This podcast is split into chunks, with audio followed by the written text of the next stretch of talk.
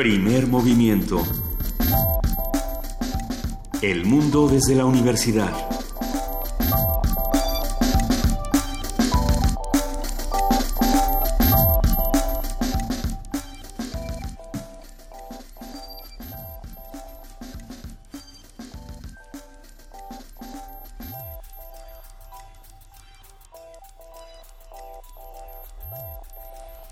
De la mañana con seis minutos ya estamos aquí en primer movimiento. Nada más me voy tantito y hacen un tiradero. ¿Qué, qué país?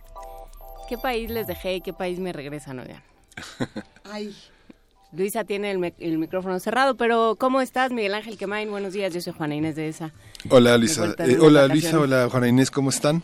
Pues bien, bien. Sí, este, sí en evidentemente sí hay un tiradero, el, el caso Hijo, que los todas- extrañé.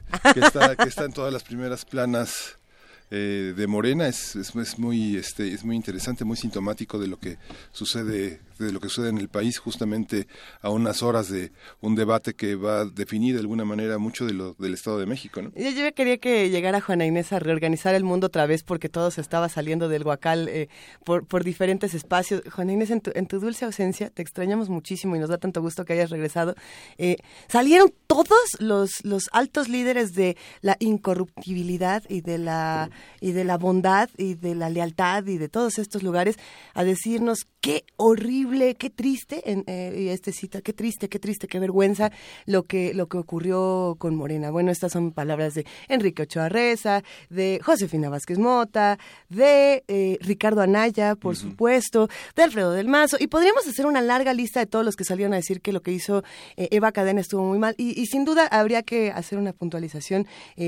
Eh, ahora sí que haya sido como haya sido y el cuatro que les hayan puesto se le llama corrupción y hay que y hay que puntualizarlo y hay que tomar acciones al respecto. Sí, porque en ningún Eso momento sí. del video ella dice, no, no, no, espérate. Mi honor está en juego. Jamás, no. nunca. Yo, ¿Cómo que me vas a dar dinero? ¿No? Eh, exactamente. ¿no? Eh, Lo interesante es, bueno, eh, cómo reacciona Andrés Manuel López Obrador eh, después de lo que ocurre. Él sale con un video que dice, bueno, otra vez la mafia del poder eh, me está intentando hacer lo que me está intentando hacer.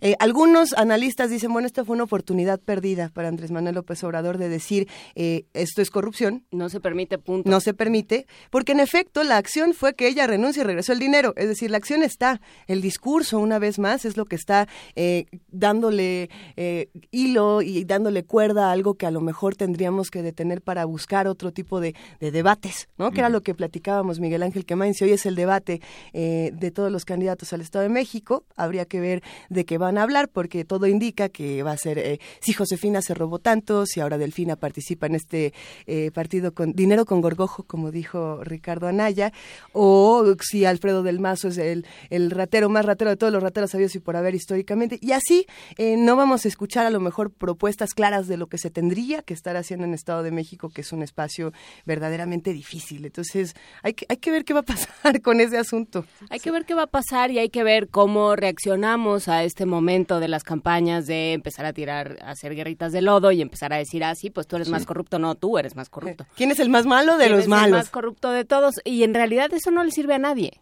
A nadie. Entonces, bueno, pues vamos a ver de qué queremos que se trate esta campaña y qué es lo que vamos a dejar que tome, que, que, que decida nuestra eh, nuestro voto en el caso del 2018, el voto de quienes vayan a, a las urnas este año, ¿no? ¿Con qué y a partir de qué? Sí, ah, eh, y, y pensando en si hay buenos o si hay malos, yo creo que mejor escuchemos propuestas y veamos eh, las acciones que van a realizar los distintos partidos, que eso será mucho más interesante que el pleito que, que vayan a tener. Hay más noticias con Javier Duarte, por supuesto, eh, y obviamente vamos a ver eh, cómo se relacionan noticias con Venezuela, bastante fuertes con las elecciones en, en Francia, que ya empezaron a, a salir muchos que dicen, pues ahora yo no voto por ninguno de los dos. Eh, se va a poner bueno este Sí. país y por eso el programa de hoy se antoja muchísimo. Sí, tenemos, vamos a abrir con, eh, vamos a traer de nuevo el tema de las novelas de caballerías, que es un tema que es, que es permanente en la literatura universal, pero que ahora discutiremos con Daniel Gutiérrez Trápaga, quien es doctor en letras hispánicas por la Universidad de Cambridge. Como cada semana hablaremos de solución de conflictos con Pablo Romo. Él es miembro del Consejo Directivo de Serapaz y profesor de transformación positiva de conflictos en la especialidad de negociación y gestión de conflictos políticos y sociales de la Facultad de Ciencias Políticas de la UNAM. Él va a hablar el día de hoy de la no violencia activa y vamos a ver de qué se trata todo este tema. Y vamos a tener en la nota nacional los martes de Meyer, Lorenzo Meyer, quien es profesor e investigador universitario, cuyo interés es centrado en la historia política mexicana del siglo XX. Vamos a tratar los, justamente los temas que comenta Luisa Duarte, Moreira, Obedrej, etcétera. Hijo, vamos a eh, ver qué, nos tiene que decir Lorenzo Meyer. Poesía necesaria le toca, yo digo que le toque a Juana Inés de esa, porque extrañamos su voz en Poesía necesaria. pues. y, además te estuvimos dedicando poemas y te estuvimos dedicando todo nuestro nuestro amor y nuestro ser. Tenemos todavía eh, más cosas que discutir, porque además esta semana en cierta medida también se la estamos dedicando a las niñas y a los niños que, que celebran o no celebran y qué es lo que se celebra de la infancia. Sí, justamente. Hay una, hay una exposición de libros bastante interesante para quienes viven en la Ciudad de México, en el, eh, la librería que está en la Condesa del Fondo de Cultura Económica, en la librería que está en eh, Benjamín Gil y Tamaulipas. Hay una exposición bastante interesante de muchos libros con muchísimos descuentos, una gran, gran variedad para quien decida festejarlo de esa manera. Y bueno, vamos a tener para hablar de eso la invención de la infancia con Alfredo Ávila, que ha estado, es un colaborador habitual en primer movimiento, él es investigador del Instituto de Investigaciones Históricas de la UNAM y tenemos también como invitada a Susana Sosensky, quien es investigadora también del Instituto de Investigaciones Históricas y ella fundó la red de estudios de las infancias en América Latina. Ayer platicamos con Carlos Narro sobre los otros libros, este tianguis de libros que se hace en Adolfo Prieto 133, mejor conocido como Radio UNAM.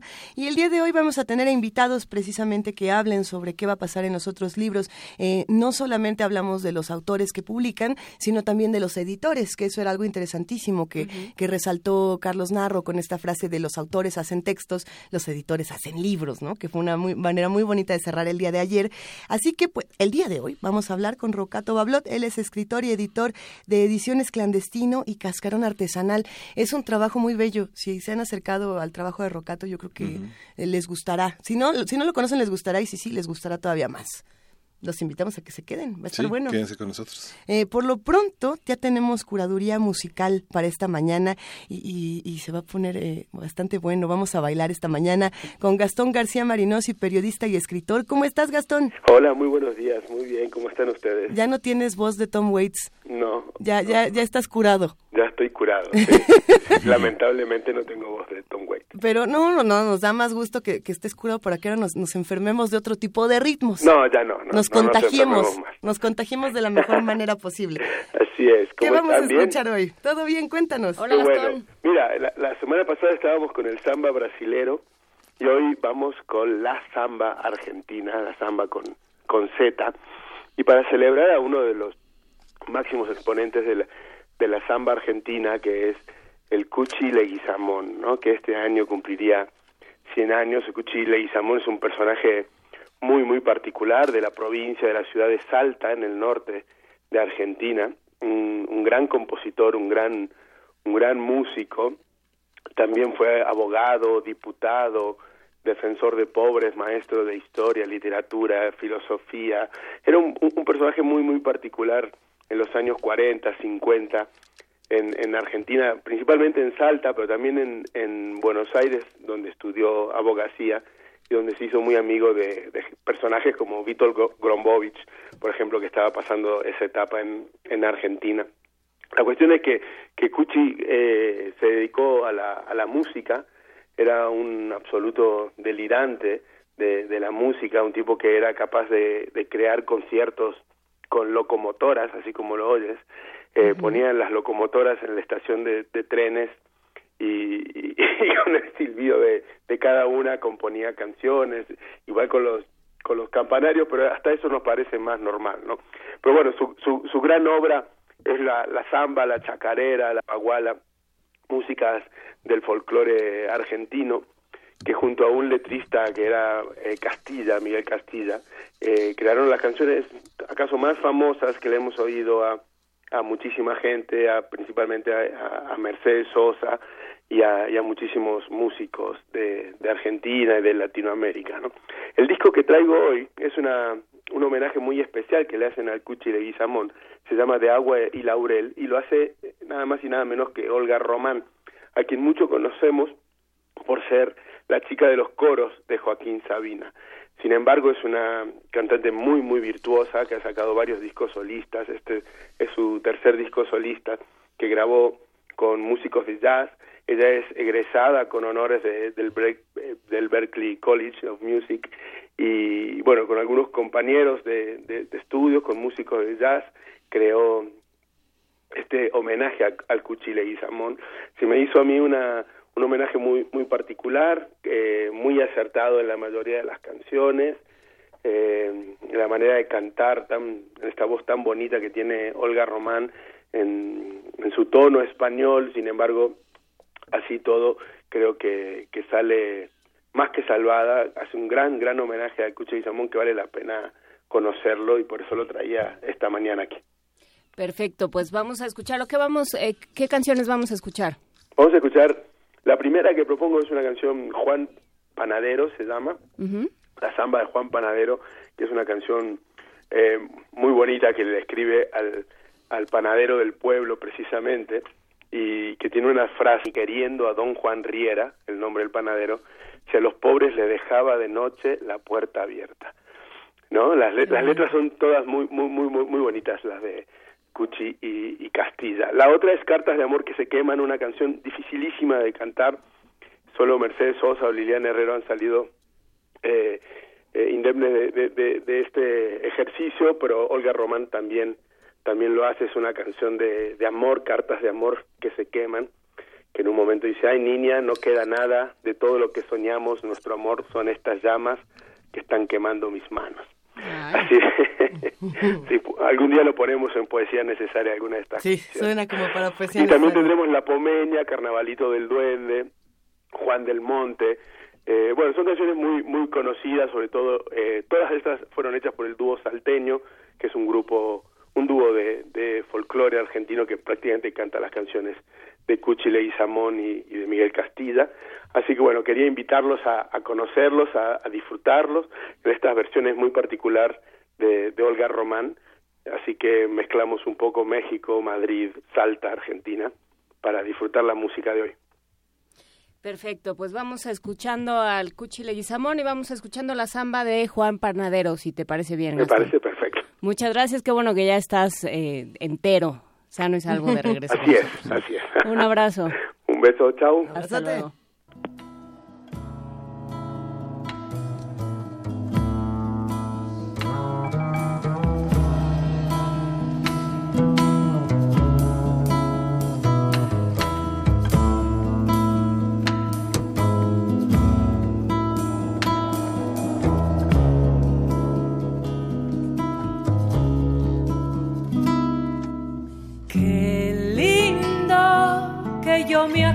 De don Juan Riera cantando, que así le gustaba al hombre, lo nombren de vez en cuando, que así le gustaba al hombre, lo nombren de vez en cuando. Panadero don Juan Riera con el lucero amasaba y daba esa flor de trigo como quien entrega el alma.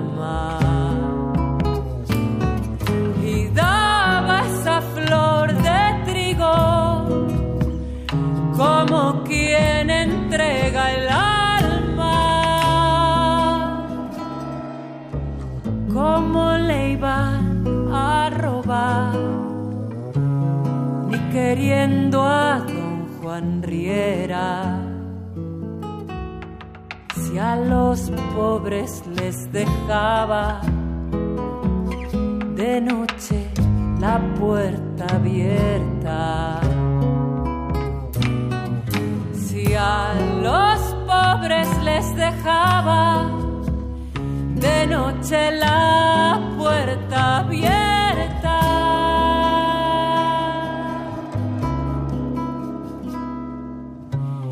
A veces hacía jugando un pan de palomas blancas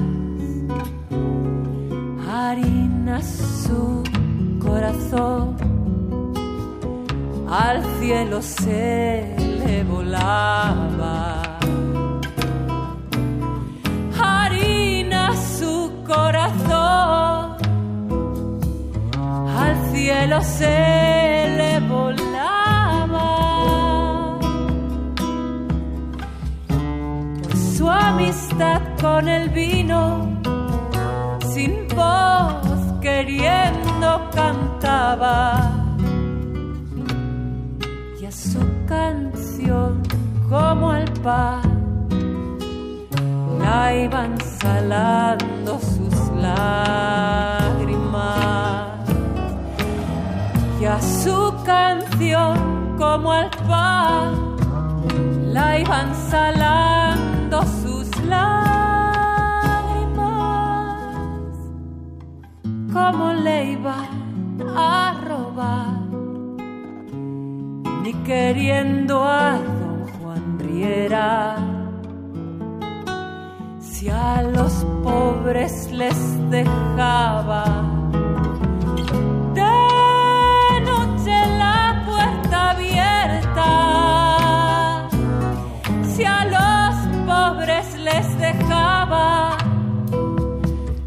de noche la puerta abierta.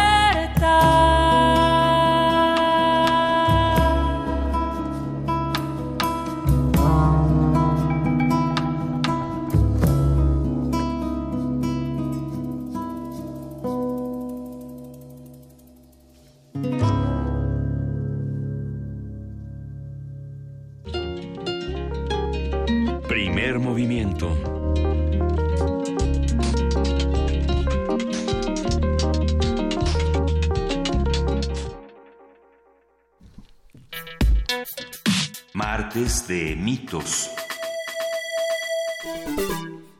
Las novelas de caballería son grandes obras en prosa que describen las hazañas y aventuras de los caballeros andantes, aquellos personajes que se convertían en héroes al arriesgar su vida por los demás y defender la justicia. Los libros de caballería tuvieron su máximo desarrollo como género narrativo en España durante los siglos XIV y XVII, tras su inicio en el siglo XII con la serie El Rey Arturo y los Caballeros de la Mesa Redonda, que yo creo que todos de una u otra manera tenemos en, en- en nuestro imaginario y como dando la vuelta. ¿no? Hasta en las caricaturas. Exactamente. De alguna otra, de, de una u otra manera llegamos ahí. Sí, bueno, vamos a conversar sobre este género, lo que se sabe y lo que se supone y lo que nos queda hoy de este sistema mitológico con Daniel Gutiérrez Trápaga, quien es doctor en letras hispánicas por la Universidad de Cambridge.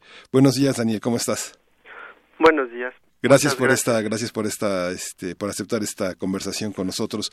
¿Qué, para, para qué sirve eh, leer todas estas sagas artúricas, las novelas de caballería, las nove- novelas caballerescas?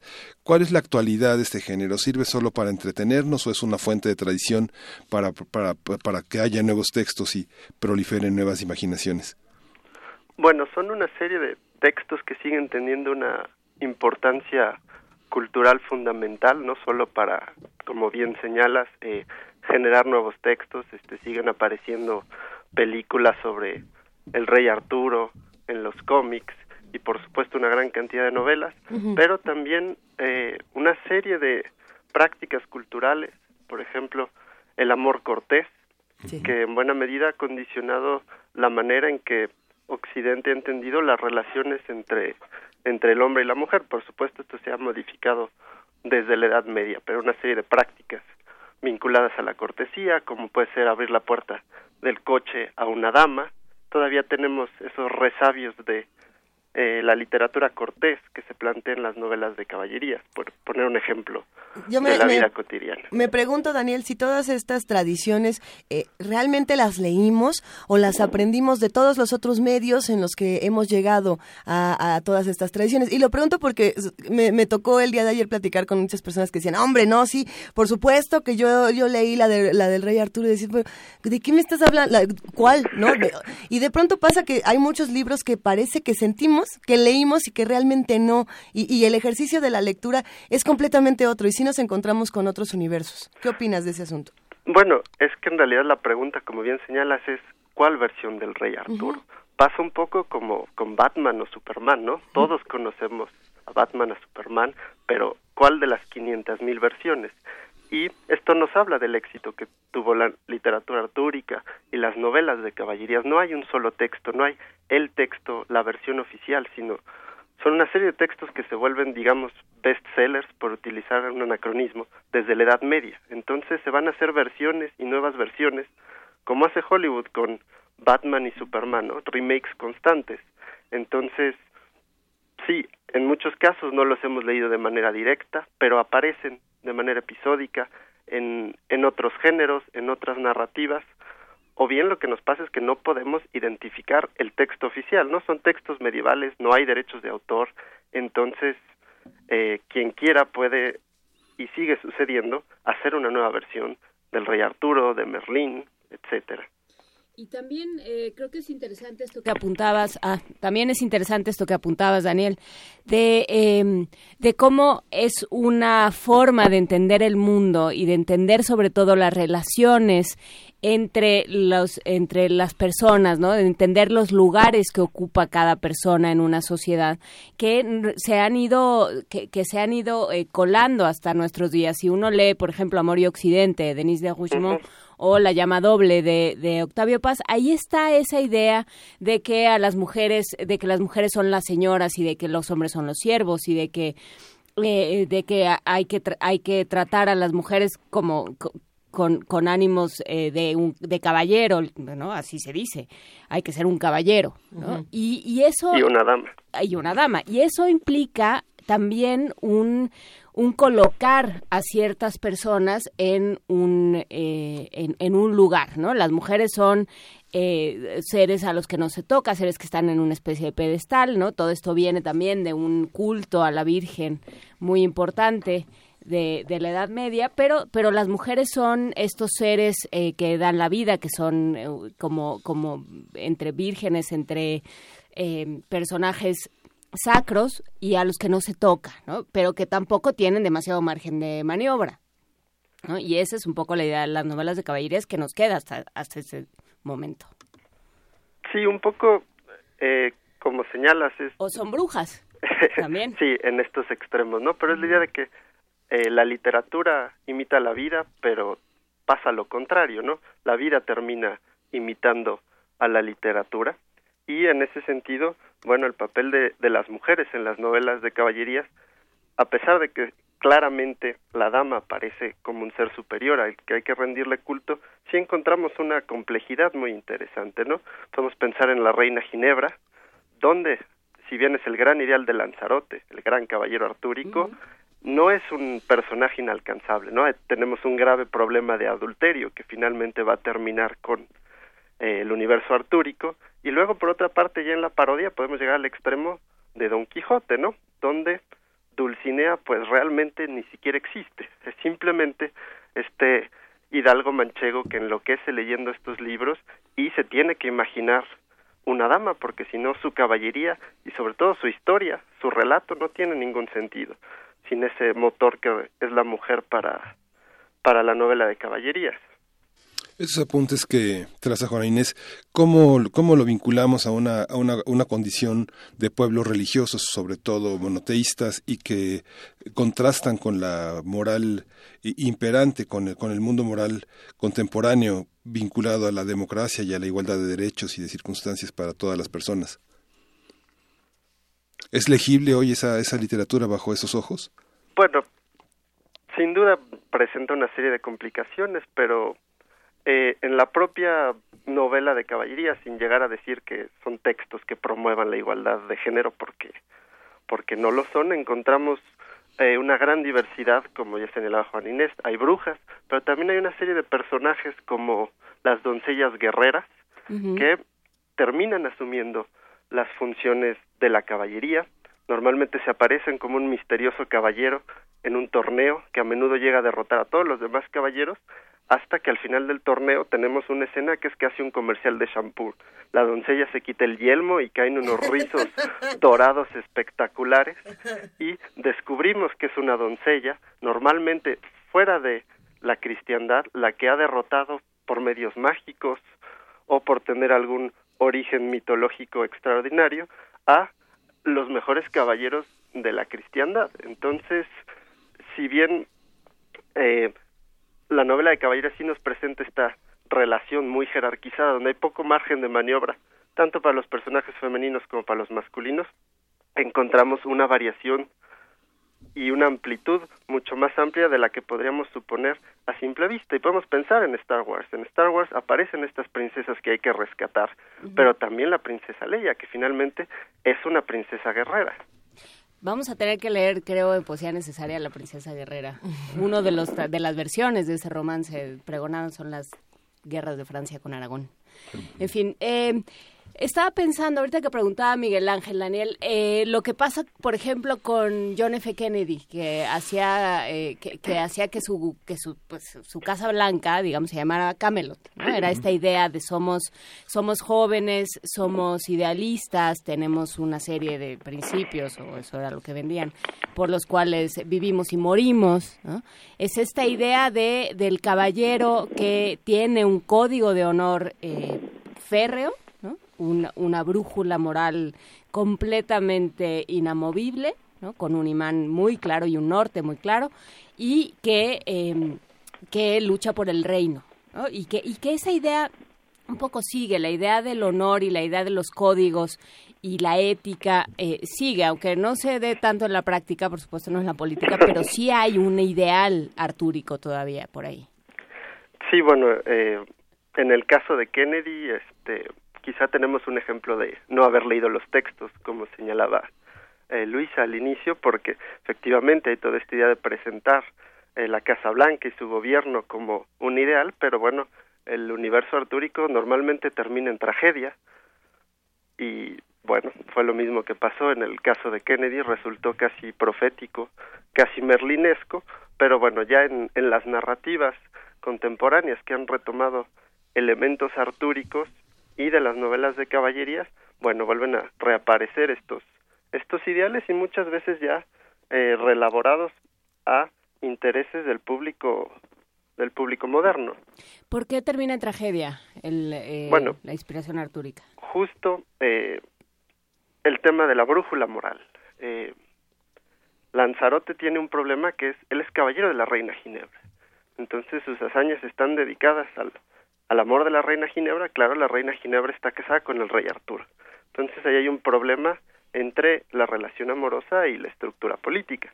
Entonces Arturo pues se termina enterando que su mejor caballero le ha puesto los cuernos y eso termina llevando a la guerra civil. Entonces lo, el universo artúrico plantea una complejidad entre esta necesidad de mantener el ideal, pero por otra parte la posibilidad de que haya más de un ideal que conviva y termine eh, chocando y llevando a la tragedia. ¿Y qué pasa con todas estas versiones eh, nuevas, ¿no? Que, ahorita mencionaste pasada, porque bueno, em, eh, ahorita vemos caballeros, reinos, mapitas, dragones y este y, y, encantamientos hasta por en todas las manifestaciones artísticas, ¿no? Ahí está Juego de Tronos, ahí está, ah, tú mencionaste Star Wars, pero también... No es lo mismo Juego de Tronos, no, es cierto. No, pero es lo mismo, o sea, hay mapita, hay mapita y dragones, a mí no me cuenten. Eso, ustedes, los, este, los medievalistas, ¿lo aceptan como propio o como un bastardo que les brincó por ahí? Eh, yo creo que vemos muy claramente la herencia de, de la tradición y el éxito de la de la literatura artúrica y la novela de caballerías y lo que encontramos en general son los dos extremos. Podemos pensar en Tolkien y en este mundo idealizado donde los buenos son buenos y los malos son malos, con algunos matices, o el caso extremo de, como señalas, Juego de Tronos, donde tenemos una versión mucho más oscura, una visión distópica de este universo eh, pseudo medieval, ¿no? Donde salpica sangre, todos se pueden morir, este, los buenos son malos, los malos son buenos y no sabemos a quién le vamos al final, ¿no? ¿Es necesaria esta, esta distinción entre buenos y malos para la literatura artúrica? Yo creo que sí, sobre todo en la novela medieval, pensando que la literatura en la Edad Media tiene una función mucho más clara que solo el entretenimiento. No siempre tiene una función didáctica, entonces la novela de caballerías, como buena parte de la literatura medieval, nos va a enseñar las cosas, por ejemplo, hay que hacerlo así o no hay que hacerlo así.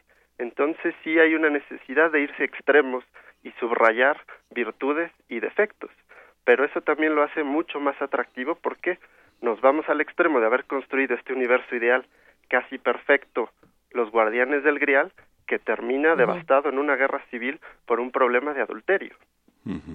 El tema del adulterio es un tema que viene desde la novela pastoril y mucho más atrás, pero ¿cómo se fija en esa, en esa novela de caballerías? Tal vez el mundo simbólico es que no hay mujer de un solo hombre, que ese mito de, la virginidad también tiene su propia autocrítica en el sentido de, que no hay una sola imagen que atraiga la, atención de la mujer.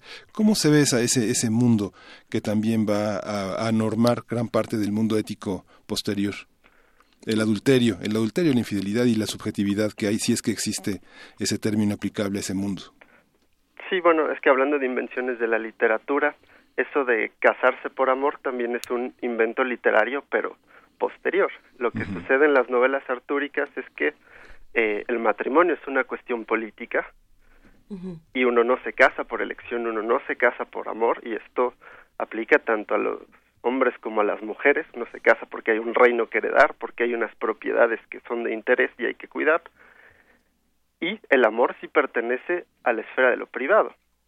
Claro, es mucho más problemático en el caso de una reina, porque el rey tiene toda una serie de mecanismos para tener este sus amoríos de lado. En cambio, en el caso de la reina, que también es simbólicamente la madre del reino, representa una transgresión mucho mayor. Pero es ese contraste que hay entre la función pública del matrimonio y el aspecto privado de las emociones, del amor, de la pasión, de la pasión sexual. Que está muy, eh, muy dentro de la literatura artúrica, ¿no? Sí, sí. Eh, aparece en todo el género y va a generar problemas dentro de la Edad Media. Eh, no hay que pensar en la Edad Media en un universo tan blanco y negro como lo he pintado, esto esta, este retrato de la reina Ginebra va a generar muchos problemas para los moralistas y va a haber una reacción dentro del propio género y en otras novelas de caballerías, que es el caso de las versiones españolas, para evitar el adulterio. Y tenemos al gran caballero hispánico, que es Amadís de Gaula. Él no es adúltero. El problema eh, con su amada es que es un amor secreto, pero no es un amor adúltero. Aquí nos mandan una pregunta interesante. Habrá que ver si no eh, eh, es anacrónica o si. Bueno, a ver, hay que, hay que, hay que platicarlo mejor contigo, Daniel. Nos preguntan si el universo artúrico se roba la tradición céltica. Eh, o, más bien la retoma dentro de lo que escribe, personajes. No estoy muy segura a qué se refiere, pero. La idea del hechicero, ¿no? Un poco. Puede ser. del druida. Bueno, lo de robarse la tradición es sí es anacrónico porque no hay derechos de autor. Entonces, la Edad Media es una gran reescritura de todo, de las historias clásicas, de Alejandro Magno, de Julio César, de la propia Biblia y del propio universo artúrico. Y la tradición celta, el problema que tenemos con la tradición celta es que es una tradición oral. Entonces, casi no hay registros históricos. Entonces, es muy problemático poder afirmar con precisión qué elementos provienen de un trasfondo celta y qué elementos provienen, por ejemplo, de la cultura latina, que hay muchos elementos de la cultura latina porque son novelas en un principio escritas por clérigos, es decir, hombres de la iglesia que aprendieron a leer y escribir en latín, que sus referentes literarios son latinos. Entonces, la versión que tenemos de la literatura artúrica está claramente pasada por ese tamiz de la clerecía y de la nobleza cortesana del siglo XII.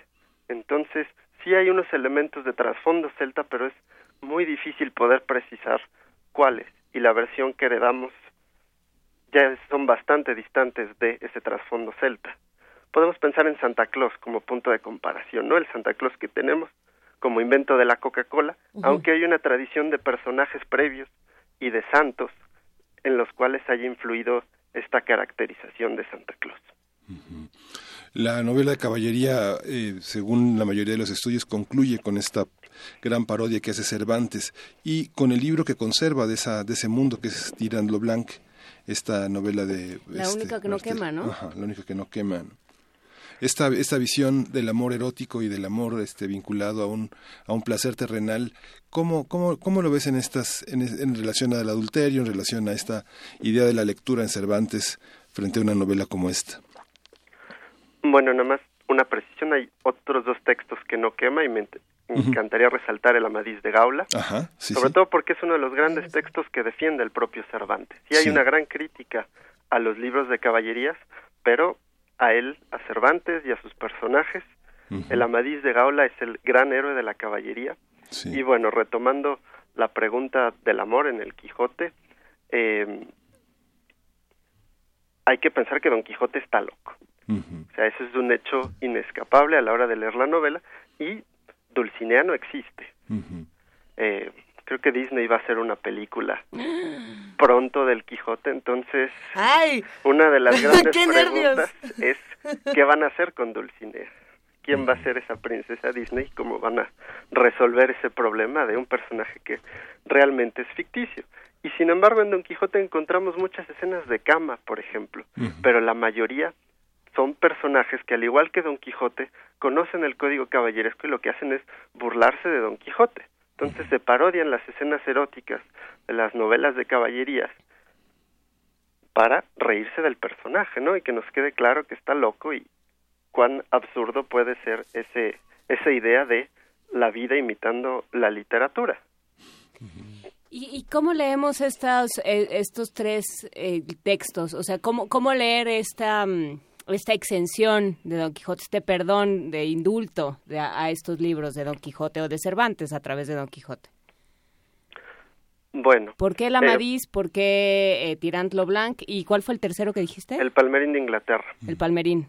Bueno, eh, además de una parodia de, de los libros de caballerías, en el Quijote encontramos muchas técnicas narrativas retomadas de los libros de caballerías.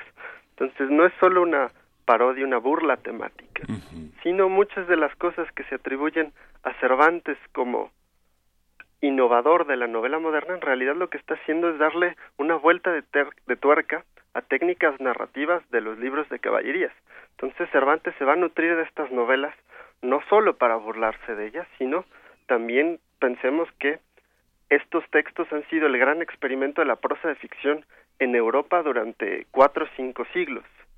Y el Amadís de Gaula fue el éxito, el texto que tuvo más éxito en el siglo XVI, pero no solo en Castilla o en la península ibérica, sino en toda Europa. La novela se tradujo al francés, al italiano, al alemán, eh, etcétera, y todo mundo la leyó. Era como no haber leído Harry Potter en la actualidad, no haber leído el Amadís en el siglo XVI. Entonces, era un referente cultural ineludible. Sabemos que a Carlos V, al emperador, le fascinaban y a sus consejeros, pues, no le, les parecía en gracia que el emperador se la pasara leyendo libros de caballerías y no libros de votos. Pero no solo era el emperador, era el emperador, los soldados, la clerecía, los conquistadores que vinieron a América, las damas, hay una gran cantidad de damas lectoras en el siglo XVI de este género. Daniel, para, para cerrar esta conversación, ¿nos podrías ofrecer una pequeña guía de lectura que debemos leer y si lo encontramos en español y accesible en las librerías? ¿Qué edición de Tirán lo Blanc? ¿Qué edición de Palmerín? Eh, bueno, de, empiezo con el Amadís. Hay una edición de cátedra, que es la mejor, pero también hay una edición abreviada, porque hay que decir que son novelas bastante extensas, en Porrúa. Y también eh, la revista digital de la universidad editó un monográfico en línea en 2015, que me parece es una muy buena introducción a todos estos temas que hemos estado hablando. Eh, del Tirán también hay varias ediciones modernas, recomendaría la de Martín de Riquer, que se ha reeditado varias veces y se hizo película. Y no sé qué más. Pues no sé, lo que nos vayamos encontrando. O alguna guía para novelas de caballeras, porque muchas veces lo que lo que es interesante de leer de este tipo de cosas son las cosas que han escrito los que las estudian, porque muchas veces ahí dentro están también fragmentos de las novelas, son una especie de, de, de guía de, de, de viaje. Sí. Eh, bueno, se me ocurren dos cosas a bote pronto. Eh, el Centro de Estudios Cervantinos editó una antología de los libros de caballerías, así se llama. Está disponible en línea en la Biblioteca Virtual Miguel de Cervantes.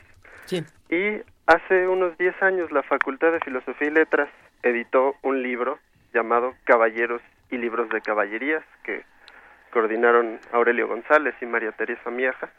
Creo que todas esos, todos esos recursos son muy buenos lugares para iniciar y efectivamente contienen extractos de los textos y comentarios Pues, especializados. Perfecto, quedan hechas eh, las recomendaciones. Muchísimas gracias, Daniel Gutiérrez, por estar esta mañana con nosotros, profesor de la Facultad de Filosofía y Letras de la UNAM.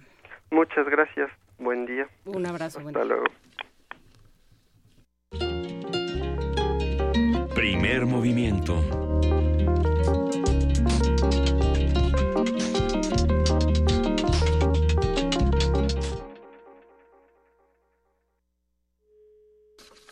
Son las 7 de la mañana con 46 minutos. Seguimos aquí en primer movimiento discutiendo todos estos temas, hablando de lo- los personajes o no que nos apasionen y sobre todo los que los que se especializan eh, en el universo artúrico lo gozan de verdad profundamente.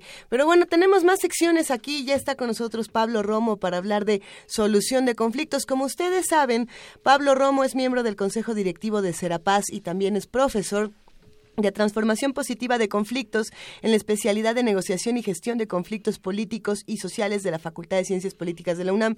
El día de hoy vamos a platicar precisamente de la no violencia activa. Eh, ya tenemos en la línea en este momento a Pablo Romo. Pablo, ¿nos escuchas? ¿Qué tal? ¿Cómo estás? Muy buenos días. Un gusto escucharte, Pablo. Hablemos de esta no violencia activa. Mira, yo creo que es importante para nuestro auditorio, bueno, ante- antes que nada, saludar a Juan Inés, que estaba de vacaciones, qué rico. Sí, ya Este, regresé. bienvenidísima. Gracias, Pablo. Este, mira, yo creo que es importante hoy hablar del tema de no violencia activa, sobre todo porque hemos estado hablando en otras secciones sobre eh, cómo a los actores sociales en conflicto se les eh, otorgan herramientas para poder abordar sus conflictos.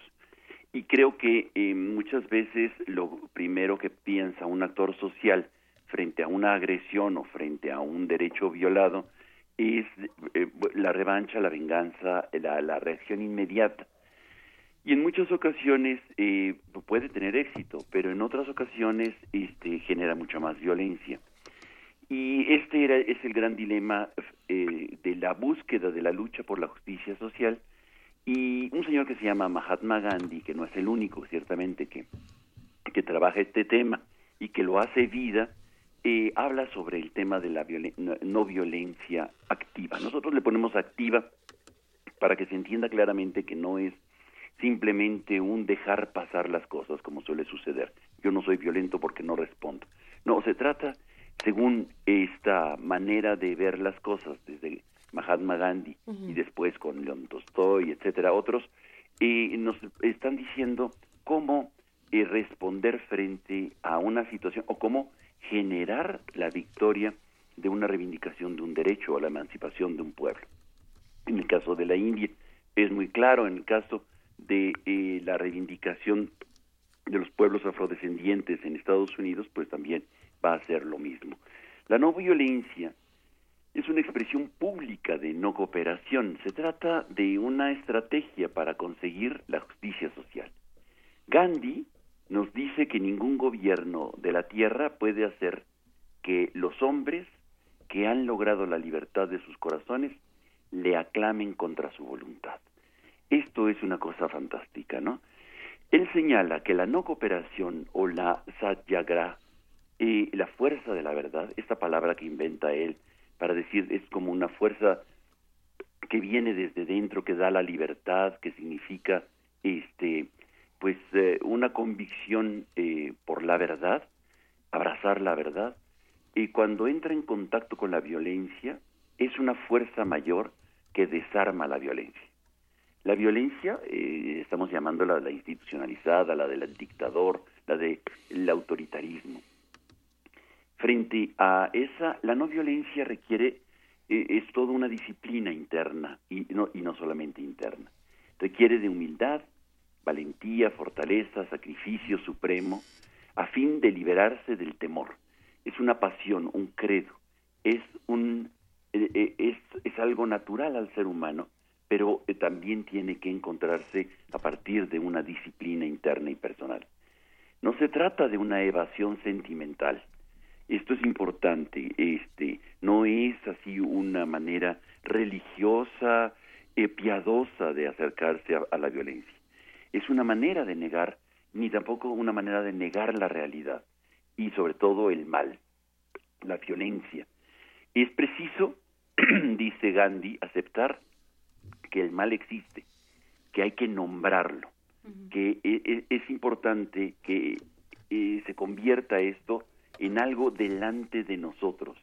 Es el principio de la cordura, la no violencia es el principio de la cordura y la sensatez. Es la manera como se desmonta una espiral de la violencia.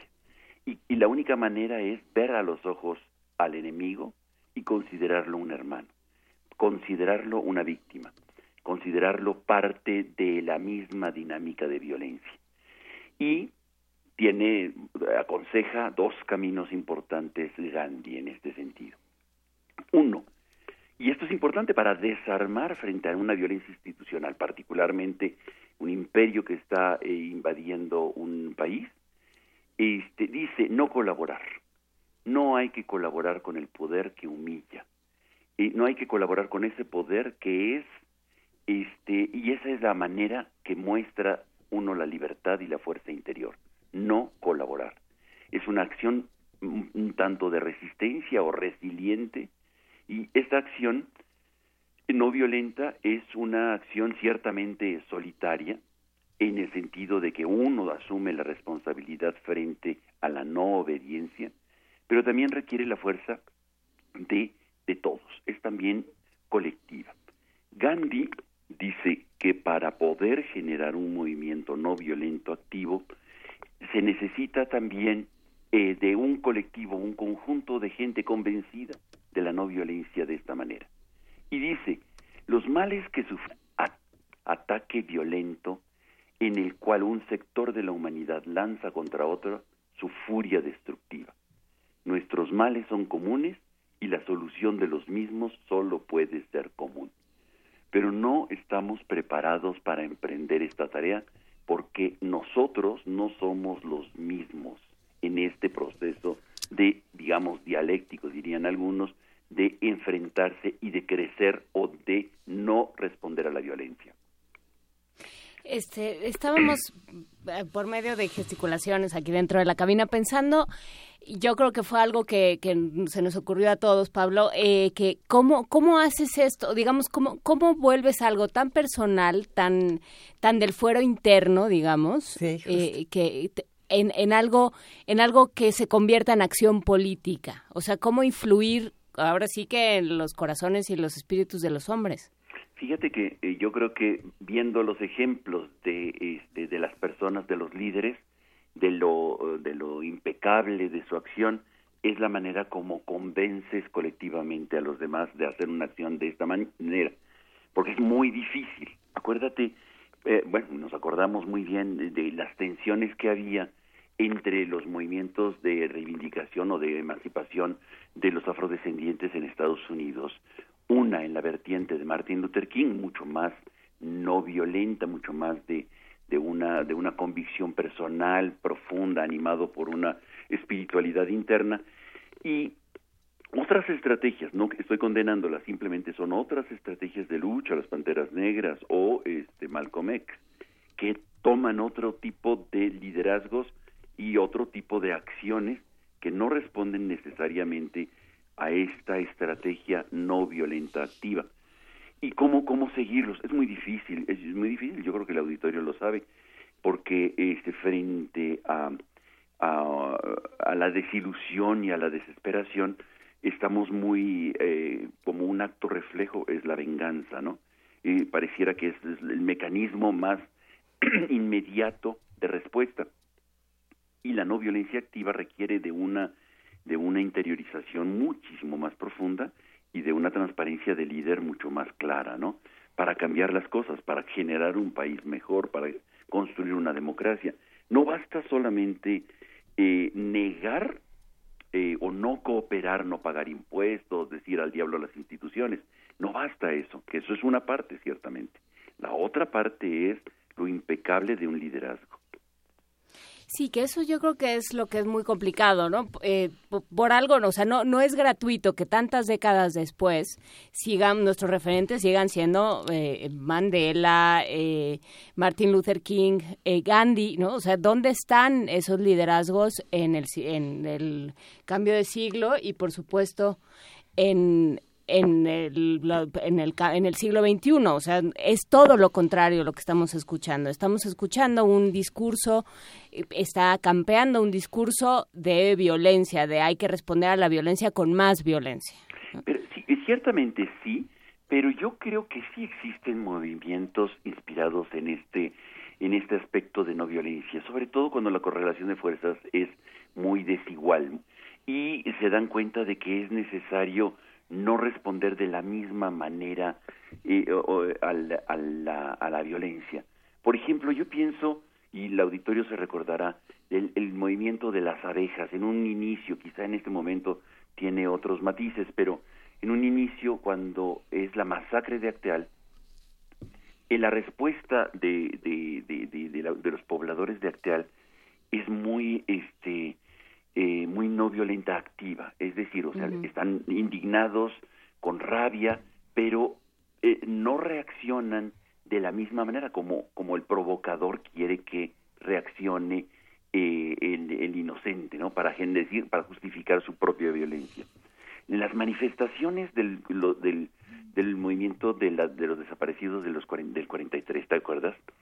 Íbamos a las marchas y veíamos a los provocadores y, y, entre la gente espontáneamente salía de decir no respondan a los violentos había cordones humanos para evitar este que hubiera contacto entre aquellos disfrazados de este de porros y los que caminaban en las calles, ¿te acuerdas, no? Yo creo que no necesariamente es un resorte inmediato. Ahí no no es solamente por miedo, sino por una convicción de no responder a la violencia con más violencia. Y mm, por miedo en, algunas ocasiones o también por una convicción profunda de decir, tú eres parte de un proceso de víctima. Lo que dice Javier Sicilia, que lo repito una y otra vez este, en, este, en este espacio, me parece fundamental, tú eres también víctima. Eh, al, al victimario le dice, tú eres también víctima. Cuando en este círculo en esta espiral de la violencia, se convierten los otros también en parte eh, necesariamente de este proceso. El carcelero, por ejemplo, en eh, eh, frente en las cárceles clandestinas que que muchas veces es tan prisionero el carcelero como el prisionero mismo, porque no pueden salir, no pueden decir qué está sucediendo adentro ni nada. son víctimas también. Y yo creo que cuando hay esa conciencia y cuando hay un ser interior muy profundo, que inspirado por una ética, por una religión, por una convicción personal, por una disciplina. Yo creo que este es el salto cualitativo que genera un proceso diferente de reacción frente a la violencia. Los, eh, este, el autoritarismo, las dictaduras, el, poder omnímodo, este, necesariamente es violento. Es machista, patriarcal, violento, que golpea y que está y se alimenta de la violencia. Pues yo creo que eh, creo que es, interesante lo que nos estás lo que nos estás planteando. Es dificilísimo eh, Pablo Pablo Romo no es, es complicadísimo pensar en un en un universo donde se rompa este este ciclo de violencia no donde donde a la violencia se le se responda con con ese ese mensaje eh, pues, compasivo, ¿no? De tú eres tan tan eh, víctima de esto como yo y tú estás tan metido en este en este ciclo perverso como yo. Claro. Y solo entre tú y yo, solo si yo hago algo se va a poder parar, ¿no? Y yo creo que en el fondo hay una enorme eh, una enorme potencial de poder del individuo. De pronto decir, bueno, yo puedo elegir cómo responder a esto. Esta es una aproximación, esta es una aproximación a la eh, a, la, violencia y a la transformación de los conflictos. Eh, eh, que nuestro auditorio no se quede solamente con la eh, del único modo de transformar un conflicto. Este no es del único modo de transformar un conflicto. Ciertamente es una manera en donde grandes hombres lo han hecho. A lo largo de, de esta semana seguiremos platicando de otros procesos, Excelente. pero hay que entender la violencia y la dinámica de la violencia para poderla transformar, ciertamente. Y esta es una herramienta, habrá otras herramientas, hablaremos de mediaciones, hablaremos de, de- intermediaciones, hablaremos de, de- trabajo pendular, a traba- en fin. Y, pero sí es importante reconocer la violencia que existe y que es siempre el desafío en todos los procesos de, de transformación en búsqueda de la justicia social. Pues vamos, vamos trabajándolas. Muchísimas gracias, Pablo Romo, por estas, eh, estas colaboraciones sobre solución de conflictos. Seguiremos platicando el próximo martes. Un gran Eh, abrazo. Perfecto, que estén muy bien, gracias a ti. y a Hasta luego, todos. Hasta Pablo. luego. Vamos a una pausa. Primer movimiento. Podcast y transmisión en directo en www.radiounam.unam.mx.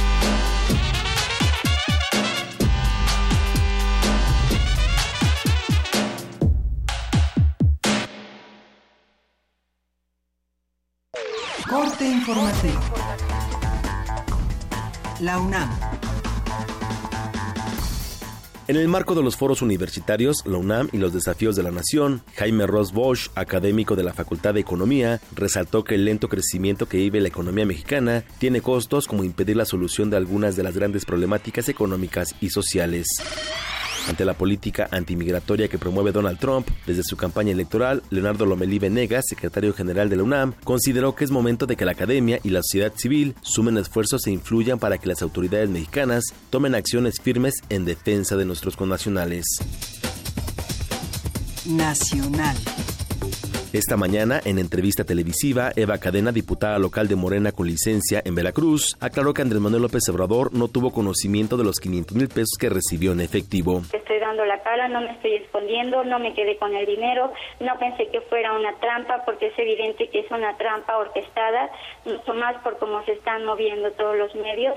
Entonces, si es necesario renunciar al fuero, lo voy a hacer, renunciar a la candidatura para no afectar la misma ni al partido y mucho menos al licenciado Andrés Manuel.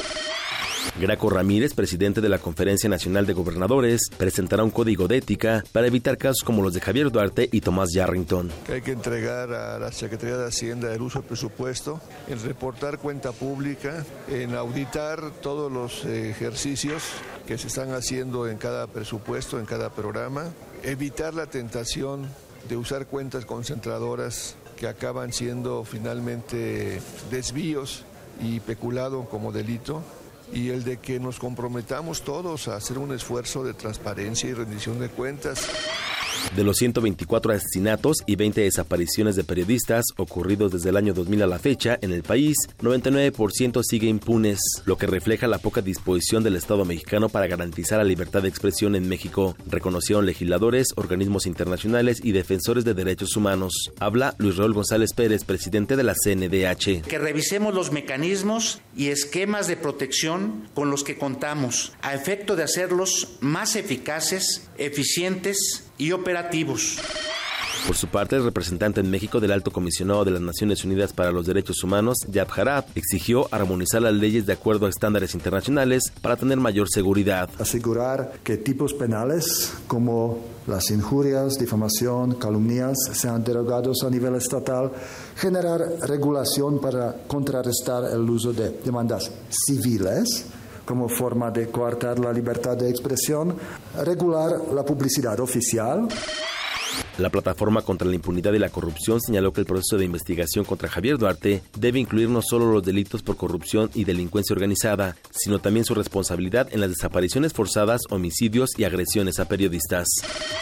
La Cámara de Diputados decidió exculpar al exdirector de Pemex, Emilio Lozoya, ante la solicitud de juicio político que el primero de marzo del año pasado interpuso a la bancada de Morena, que lo acusó de favorecer contratos multimillonarios a la empresa OHL.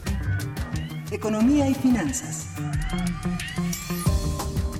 La inflación en México se ubicó en 5.62% en la primera quincena de abril, por arriba del 5.42% de marzo, lo que representa la cifra más elevada desde 2009.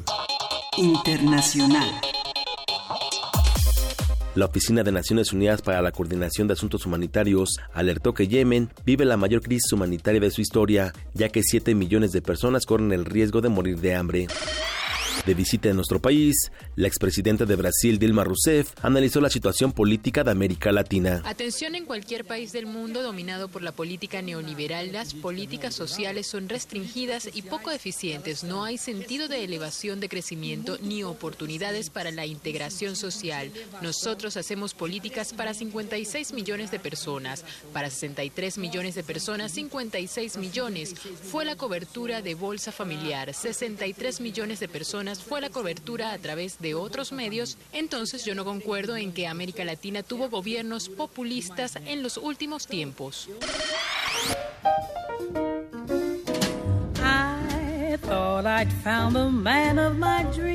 Un día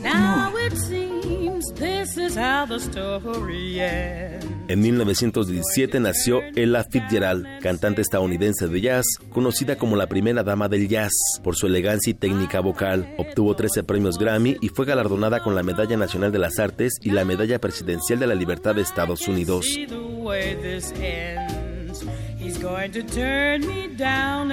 Hasta aquí el corte, en una hora más información. Escuchas XEUN Radio UNAM.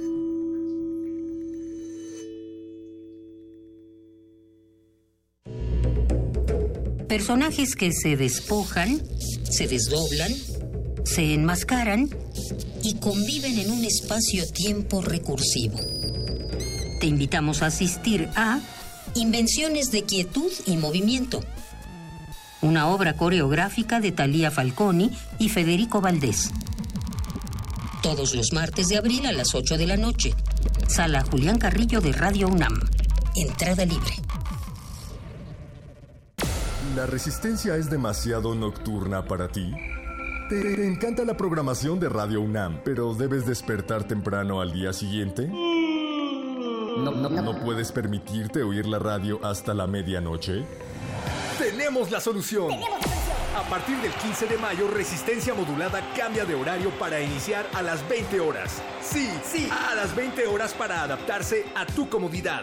Consulta nuestra programación en www.resistenciamodulada.com 96.1 de FM Radio UNAM. Radio UNAM. Este programa es público ajeno a cualquier partido político. Queda prohibido su uso. Este programa es público Esta transmisión para dar una buena noticia. Un mexicano desarrolló una idea para salvar a su colonia y la ciudad entera de la falta de abastecimiento de agua. Solo hay un problema. La idea sigue en su cabeza. Si no participamos, las ideas no sirven de nada. Infórmate en www.iedf.org.mx e inscribe tu idea para transformar tu colonia. Tienes hasta el 14 de julio. Sin participación, nada funciona. Instituto Electoral del Distrito Federal. Un gato hambriento contempla el mar. De pronto, el cielo le manda comida. Toca eso que cayó del cielo. Se mueve. ¿Y tú? ¿Te has vuelto amigo de tu comida? Ven y conoce la historia de Afortunada, un relato de amor, lealtad y muchos títeres. Sábados de abril a las 13 horas en la sala Julián Carrillo de Radio UNAM. Ven y conoce nuevos amigos. Escucha, disfruta y descarga gratis el contenido de descargacultura.unam. Disfruta de la obra de Shakespeare en el curso Shakespeare Dramaturgo, impartido por la doctora Luz Aurora Pimentel. Shakespeare es uno de los grandes genios lingüísticos capaz de crear con la sola palabra. Visita www.descargacultura.unam.mx. Puedes tomar una historia, un personaje y convertirlo en película, pero ¿una idea? ¿Una forma de pensar? Radio UNAM te invita a disfrutar de su Cineclub Radio Cinema y el ciclo Nietzsche en el cine. Miércoles 5, el día en que Nietzsche lloró. Miércoles 19, El caballo de Turín. Miércoles 26, La soga. Todos los miércoles de abril a las 18 horas en la sala Julián Carrillo de Radio UNAM. Entrada libre. Todo listo para que la familia se divierta en el festival, todos a jugar y a danzar, que ofrecerá ballet, periodismo infantil, narraciones orales y mucha música para bailar. El encuentro se realizará los días 29 y 30 de abril y 1 de mayo en el Centro Nacional de las Artes, de las 10 de la mañana a las 8 de la noche. Consulte la cartelera en www.gov.mx diagonal cultura y a través de www.gov.mx diagonal México Escultura. Los independientes, los de editorial emergente, los artesanales. Aquí se reúnen las alternativas literarias, los otros libros.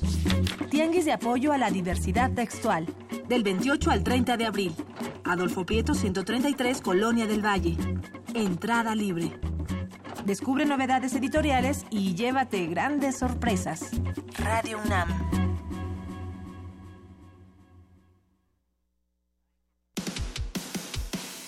Dejar huella en cada aula de la UNAM es un deber de un verdadero Puma. Deja tu huella y apoya Fundación UNAM a de cara a miles de universitarios. Súmate 5340-0904 o en www.funam.mx. Contigo hacemos posible lo imposible. Búscanos en redes sociales, en Facebook como Primer Movimiento UNAM y en Twitter como P Movimiento o escríbenos un correo a primermovimientounam@gmail.com. Hagamos comunidad.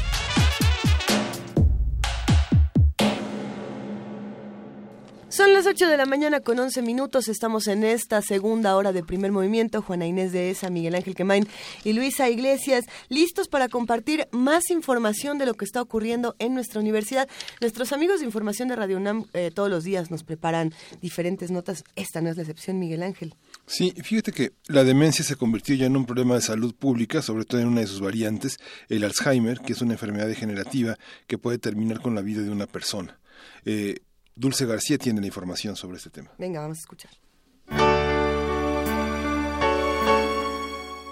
La molécula del ADN es la que se encarga de transmitir la información de célula a célula y la que pasa la información genética de padres a hijos. En pocas palabras, la herencia del organismo humano.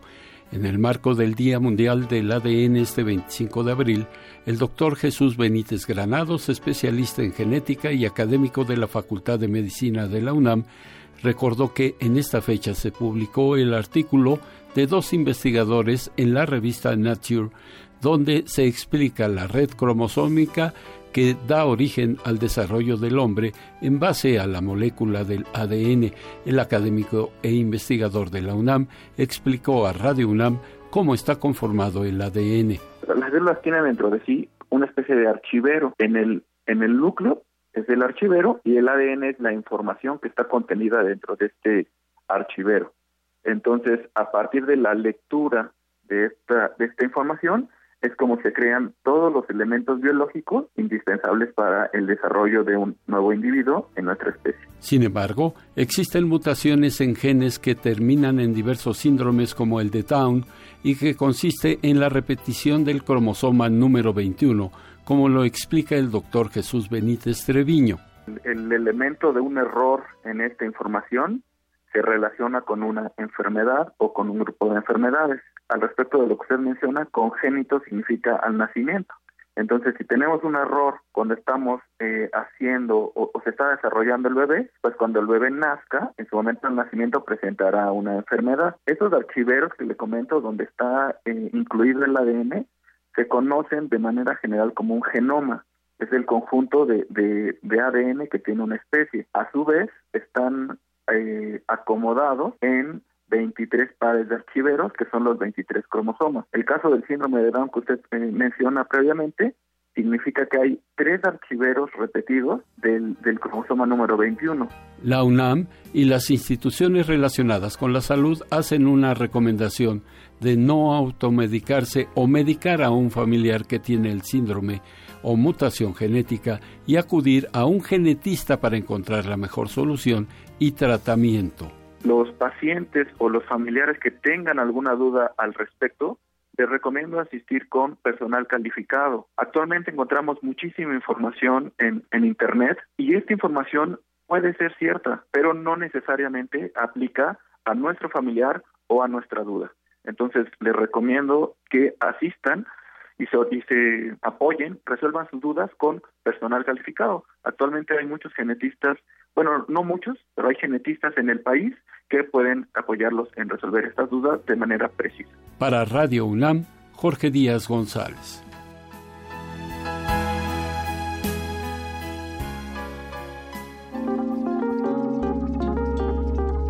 Primer movimiento. Hacemos comunidad.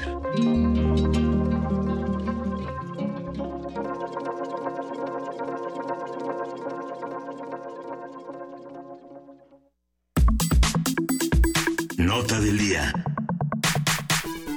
Y hoy es martes, es martes de Meyer, ya está con nosotros Lorenzo Meyer, profesor investigador universitario, cuyo interés se ha centrado en la historia política mexicana del siglo XX a la actualidad. ¿Cómo estás, querido Lorenzo Meyer? Bueno, pues para estar en México y en las condiciones en que está nuestro país, pues yo estoy demasiado bien, no Pues- solamente bien, sino eh, un poquito excedido comparado con otros conciudadanos. Pues, Buen día. En esas estamos, querido Lorenzo Meyer, qué gusto escucharte. Hoy tenemos tantos temas de qué hablar en un día como este.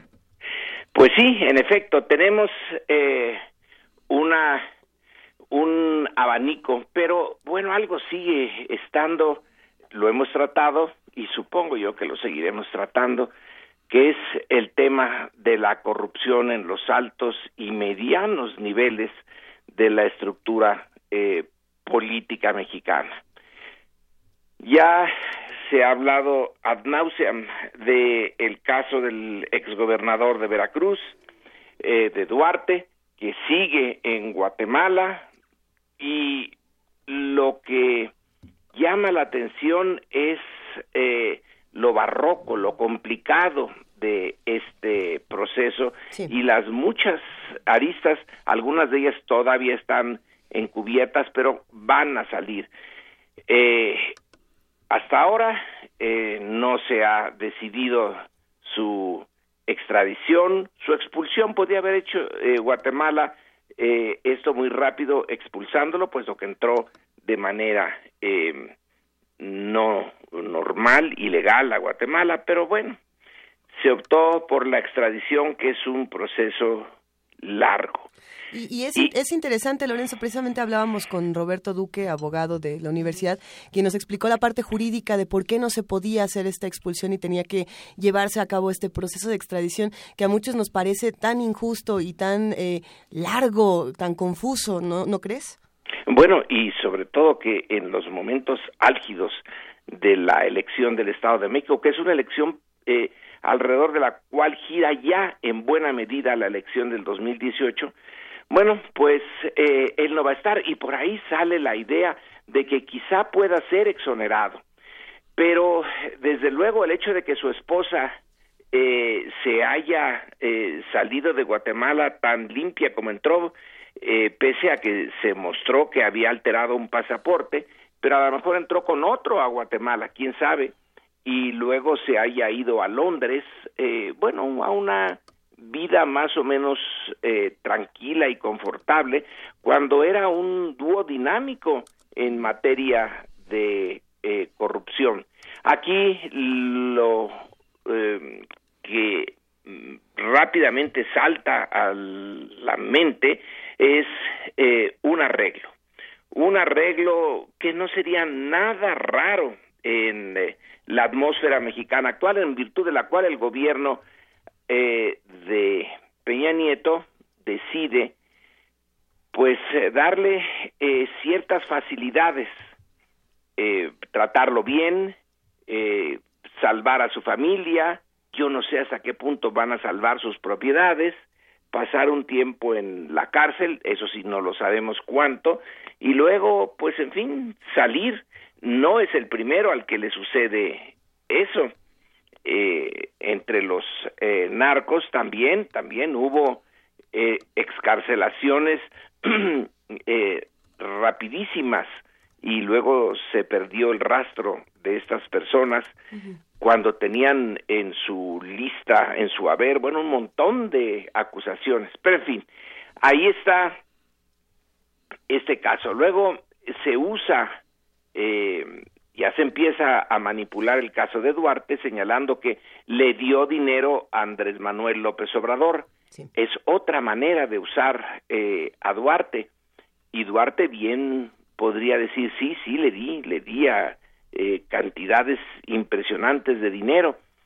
Y eso interferir ya, ya está interfiriendo eh, este tipo de acusaciones de corrupción en la campaña ahora mismo cuando eh, se pone unos videos muy similares a los de Ahumada y a los eh, Ahumada con Bejarano y Ahumada con Imas en eh, campañas anteriores contra Andrés Manuel. Andrés Manuel en lo personal no lo tocaron en esa ocasión, no pudieron, pero desprestigiaron eh, a su eh, partido, a su movimiento, entonces el PRD, Ahora va a ocurrir lo mismo, estoy absolutamente seguro que eso que ocurrió eh, en las Chuapas eh, va a ocurrir en, en otras circunstancias y muy rápido, porque ese es el momento en que tiene que usarse esa, esa arma. Está también el caso espectacular de Borges en Quintana Roo, que apenas ahora sabemos que tenía pesar de las acusaciones en su contra, 44 escoltas pagadas por el gobierno local y quién sabe cuántos autos, creo que una docena de autos, para que pudiera, bueno, pues vivir tranquilo. Eh, ahora dicen que ya le quitaron eh, las eh, 44 y que nada más le dejan 10 escoltas a cargo del erario y no sé, dos o tres eh, camionetas. Vaya manera de, eh, de decirnos al resto de los mexicanos, miren, entre nosotros, entre la cúpula política, aunque se les acuse, eh, hay clases, hay diferencias. A nosotros nos pueden acusar, pero no nos pueden quitar las escoltas, no nos pueden quitar eh, los automóviles blindados y es ya casi, em, digamos, una mm, situación cultural. La clase política tiene un tipo de trato y el resto del país otro. Eh, claro que no, igual en el resto del país. Quien tiene más dinero tiene mejor trato y el que tiene menos, pues eh, el maltrato. Luego está el caso de Moreira. Ahora nos dicen, bueno, algo que era obvio, pero que tiene que salir, que las eh, los documentos que se están usando en el caso de un personaje eh, ligado con eh, Moreira y que trata de ser exonerado eh, con documentos propios del Estado donde dicen que él nada debe y que por lo tanto no debe de ser eh, de estar eh, como acusado, pues el fiscal en Estados Unidos dice, oiga, lo que viene de Coahuila, del gobierno de Coahuila, no vale, porque ese gobierno está infiltrado por los Zetas. ¿Qué significa eh, que el eh, gobierno norteamericano o cualquier otro gobierno que más o menos funciona, más o menos, eh, diga de un estado en México, ese estado ya no es eh, esa entidad federativa ya no es confiable en su totalidad, ya está colonizada por el narco, ya, se, ya la perdieron, eh, ya no es válido. Eh, el estado de Coahuila es parte de la eh, Federación Mexicana, si ya está declarada desde fuera como eh, infectada por el cáncer, todo el cuerpo eh, restante va a sufrir las consecuencias, las está sufriendo y las seguirá sufriendo. Entonces, por un lado tenemos a, a un eh, Humberto Moreira que ha sido, eh, se nos mostró el documento hace muy poco, ha sido exonerado por el gobierno de su hermano y quien es el instrumento para exonerarlo es el fiscal de actual de Coahuila resulta que trabajó en el gobierno de Humberto Moreira. Bueno, eh, esto ya es, eh, eh, realmente sería eh, guion de una película de satírica, de buen humor, de no ser por las consecuencias que esto tiene. Al personaje que ahora en Estados Unidos le dicen, oiga, las exoneraciones que le envían desde Coahuila no valen, está acusado de la muerte de una buena cantidad de personas, entre otras las de esta tragedia inmensa que es Allende, allá en Coahuila, donde durante varios días el pueblo fue tomado por el narcotráfico, ejecutados eh, unas partes de sus habitantes, demolidas algunas de sus casas, y el gobierno mexicano no hizo nada. Eh, aceptó el control absoluto, total, completo del narcotráfico en esa parte del territorio. Eh, sí, eh, realmente se está llegando a excesos que, pongamos, que en el pasado el eh, régimen priista, bueno, pues era un régimen donde la corrupción imperaba, pero bajo control, incluso bajo el gobierno de Miguel Alemán, no se llegó a estas situaciones. Alemán, bueno, todos en la época sabían y después lo sabemos aún más, es el imperio del, eh, de la corrupción, es el, el gobierno destinado en primer lugar a enriquecer a sus dirigentes y luego pues a, eh, a gobernar y administrar la cosa pública.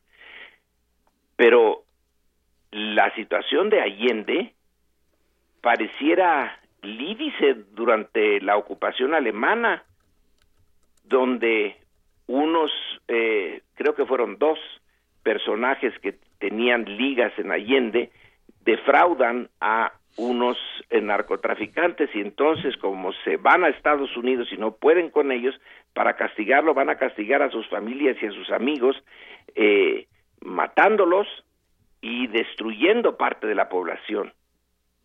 Y ahora este personaje, en poder de los Estados Unidos, se quiere defender con documentos del gobierno de Coahuila, en donde lo exoneran. ¿Qué, qué nos puede decir eh, esto? Que hemos eh, pasado ya hace tiempo para usar un término que usó Obama y que ahora usa Trump, la línea roja, eh, que dijeron que en Siria era el límite. Bueno, aquí ya hemos pasado también varias líneas rojas en materia de corrupción y quién sabe cuántas más tengamos que pasar antes de que esto eh, tome otro eh, otra otra vía empiece a cambiar porque yo supongo que tiene que cambiar claro que eh, nadie nos garantiza que no siga y siga y siga pero la descomposición que conlleva en, eh, en el caso mexicano es de tal naturaleza que no puede seguir funcionando por mucho tiempo el Estado mexicano bajo estas eh, reglas. Hace un tiempo propuse que viéramos eh, que en la base de lo que hoy es la política mexicana no hay un Estado sino un antiestado profundo y que el antiestado convive con algunas reglas de un Estado de Derecho, eh, mm, convive difícilmente y esa es la el resultado de la realidad mexicana actual. En las profundidades hay unas reglas no escritas, pero que todos conocen y que están dedicadas a apoyar la actividad de su élite política eh, para extraer recursos los más que se puedan en beneficio eh, privado, personal, de quien controla la maquinaria. Y luego está al lado o, a veces un poquito arriba, a veces un poquito abajo el Estado de Derecho, que, bueno, sí hay eh, funcionarios y eh, gente de carrera que sí le está sirviendo al Estado mexicano, al Estado que nosotros quisiéramos tener y que son, bueno, pues que están en el servicio civil de eh, Relaciones Exteriores, de Hacienda, del Banco de México, del Ejército, de la Armada y de algunas otras secretarías, pero están dispersos y pareciera ser que el Estado, antiestado profundo, ese no está disperso, está eh, funcionando bajo un mando eh, centralizado. Y bueno, pues esa es la parte de la corrupción que estamos experimentando hoy y que día a día nos llegan nuevas informaciones. Eh, la bitácora de esto es interminable. Yo no sé hasta dónde vamos a llegar, cuál es el límite. Y hay otro, otro punto, a lo mejor es eh, abonar al cinismo. Eh, Lorenzo Meyer, pero de pronto da la impresión, pensando en Duarte, pensando en, en estas eh, capturas, cacerías, ¿no? Como las han llamado eh, en ciertos medios. Yarrington, Moreno. Yarrington, eh, Duarte, ¿no? que, que de pronto parece que, si, que fueran unas especies de cabezas de turco, como, como de malos oficiales y como de em, eso, de, de, de seres, de bateadores de sacrificio. Pues sí, eh, de sacrificio, pero como vemos, con ciertas comodidades. Por eso, o sea, ahí está, ¿no? Querían que pescáramos a alguien, pues ahí está este, ¿no? Ahí está este, pero vamos a tratarlo bien, porque es de los nuestros finalmente. Le cayó el chahuizle, eh, la mala suerte, y en cierto sentido les cayó la mala suerte por aborazados.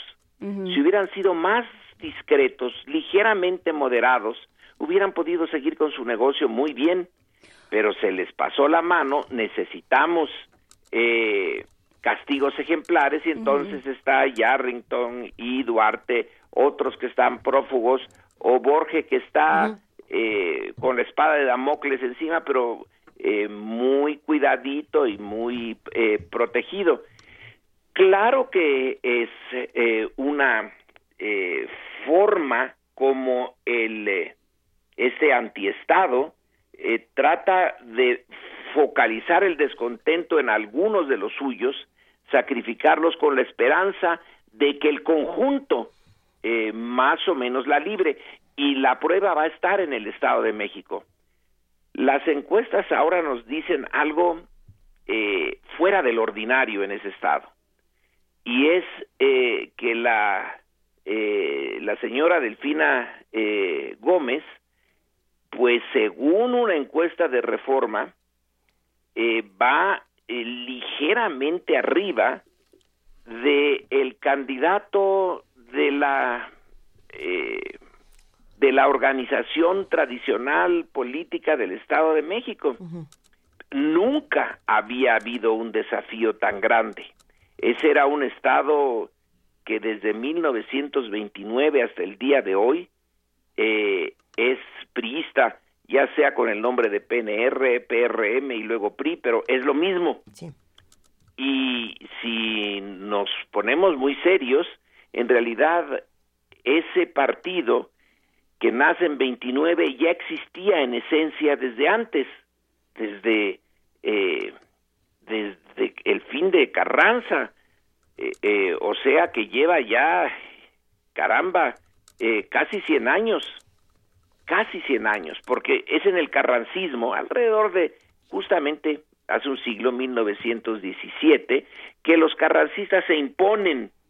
Y al resto del país por la vía de las armas, por su triunfo en la revolución, por la destrucción del villismo, del zapatismo, y tienen muchos conflictos internos pero el poder ya no lo van a dejar nunca. En 29 nace el PRI, bueno, pues por una, cosa inesperada, porque asesinaron al presidente electo Obregón, el presidente que era a la vez el caudillo, el general sin derrotas, y hay que hacer algo y sale el partido. Pero entonces el dominio de la política eh, por un grupo que no suelta el poder viene desde antes de 29 Así que en el Estado de México se va a cumplir o se cumple el siglo de dominio de ese partido. Y por fin pareciera existe la posibilidad de un eh, de una candidatura que si se que si cuaja eh, realmente puede ser el eh, el detonador de un proceso de de cambio solo Dios sabe a dónde nos podría eh, llevar, pero en una sociedad que ya está francamente eh, decepcionada de su clase política, harta de la corrupción y demanda una eh, actitud diferente de parte de aquellos que reciben eh, el poder político y que no han cumplido, no han cumplido mínimamente, un tiempo sí, pero ahora no, con sus obligaciones. Lorenzo Meyer, ¿tú qué piensas que puede pasar con, con el debate del día de hoy? ¿Crees que este punto que, que tiene a Delfina donde está pueda cambiar de sitio o no? Bueno, eh, el debate va a, sí tiene que ser importante, puesto que ahora, a diferencia del pasado, la sociedad eh, mexiquense, como el resto del país, está más comunicado. Yo no sé cuántos vean el, el debate, no sé si en Ciudad de un joven diga, ah, ahorita es el debate, vamos a verlo. Eh, probablemente no. hay ya tal hartazgo con la política que yo supongo que la mayoría no lo van a ver pero sí va a tener sus consecuencias, porque a partir de ahí van a acelerarse las diferencias entre eh, los candidatos, se va a poner énfasis en quien tenga un error, y los errores, vaya que si ocurren en los debates, eh, sí, sí va a tener importancia, pero la importancia fundamental es de los aparatos, de quién consigue cuánto dinero para eh, repartir despensas, microondas. Eh, ahora están las cosas ya más serias que antes. Ahora se reparten refrigeradores y en algunos casos hasta eh, casas. Eh, está saliendo caro el combate electoral en el Estado de México y creo que esa parte de muy tradicional de los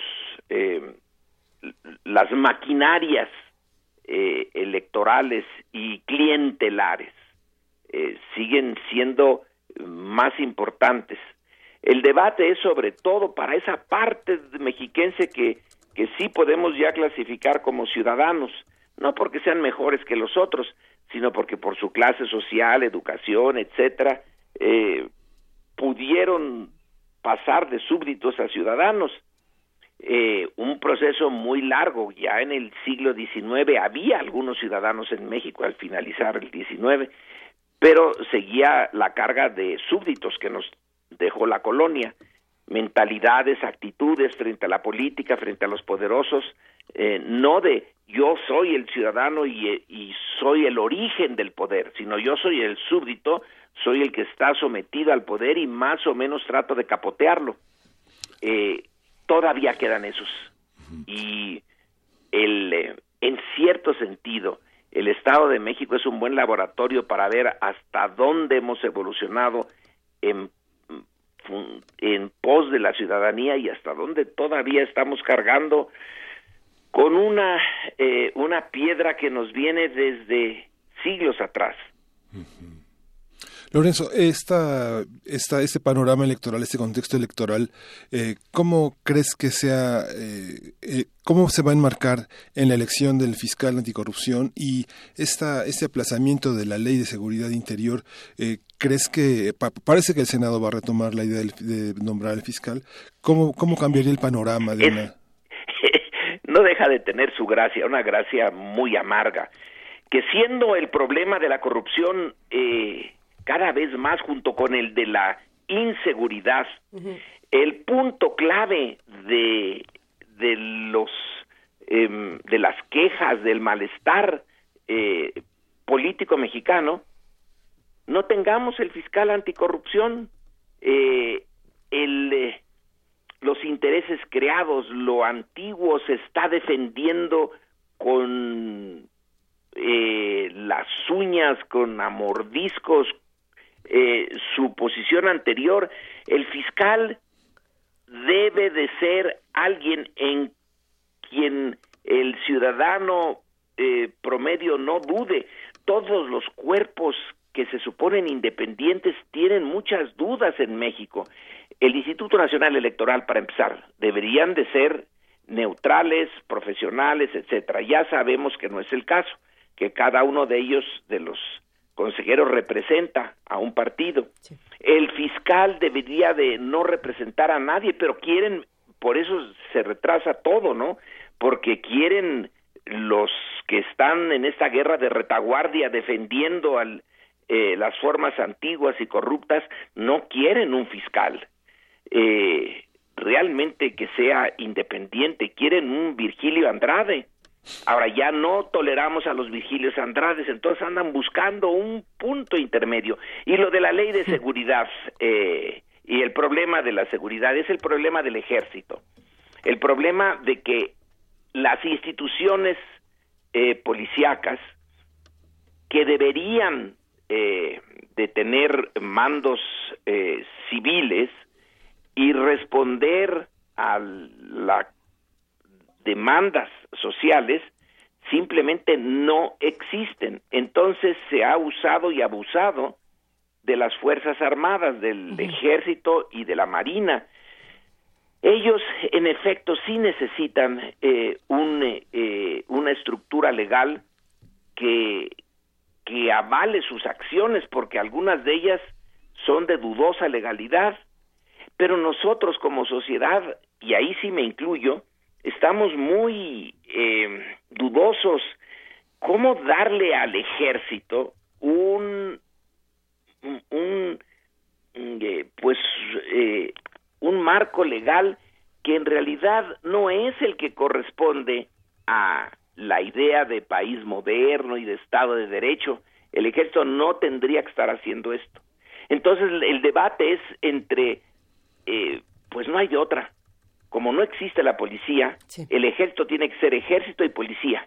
Y tenemos que adaptar las estructuras legales a esa brutal realidad.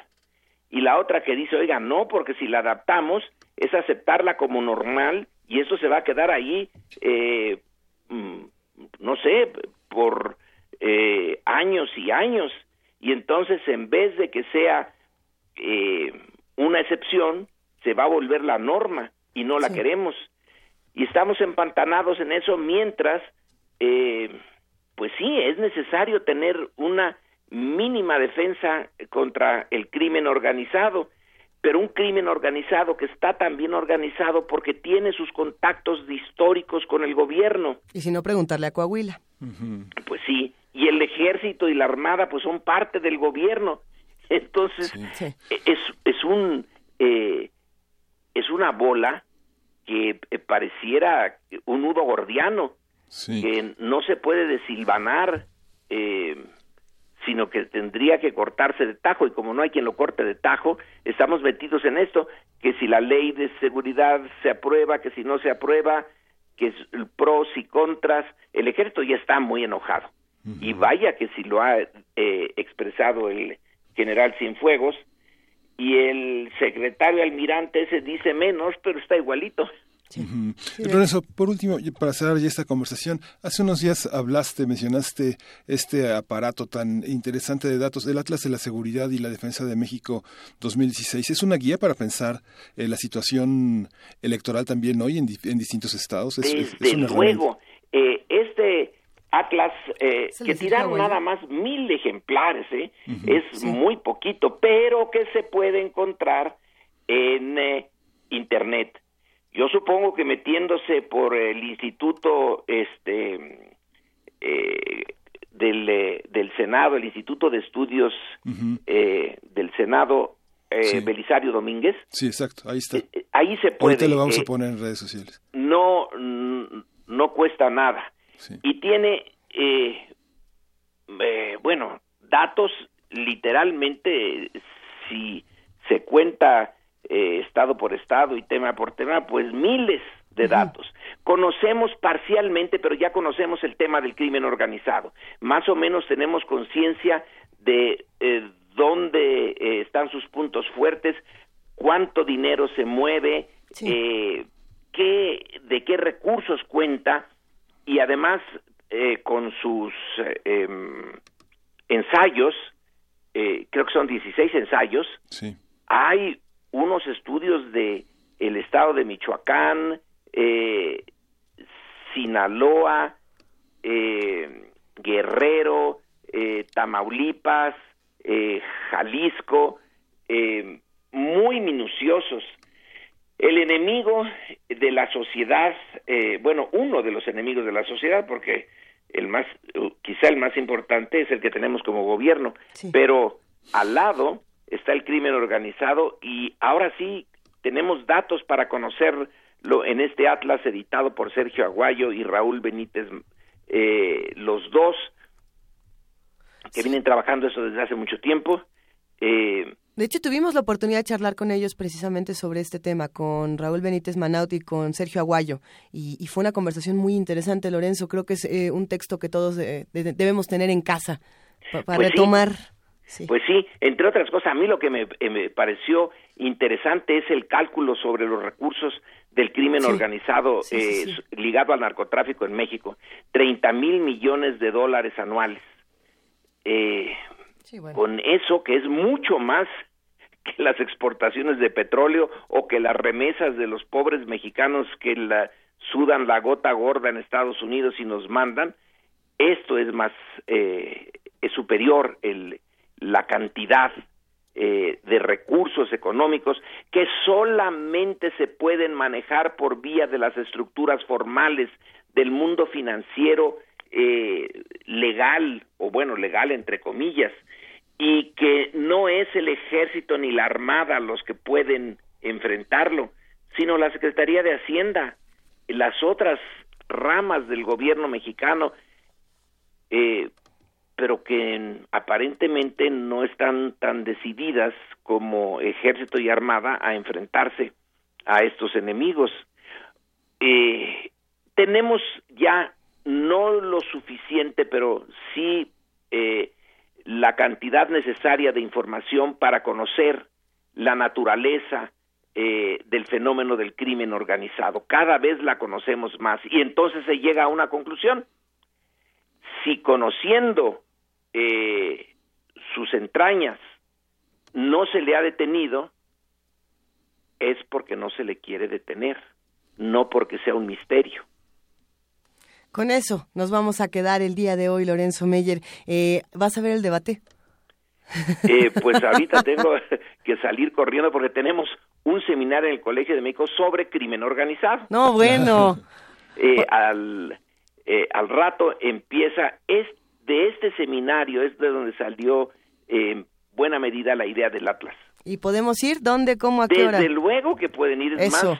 más, este, si entran luego no los dejamos salir hasta que termine es en el auditorio eh, este Alfonso Reyes es un es abierto es público eh, son eh, dos horas las que nos quedamos ahí con los ponentes y luego con las preguntas etcétera pero poco a poco en ese seminario que ya lleva un buen tiempo se va acumulando datos datos ideas es conocer, se llama, eh, e, es el seminario sobre violencia y paz en México.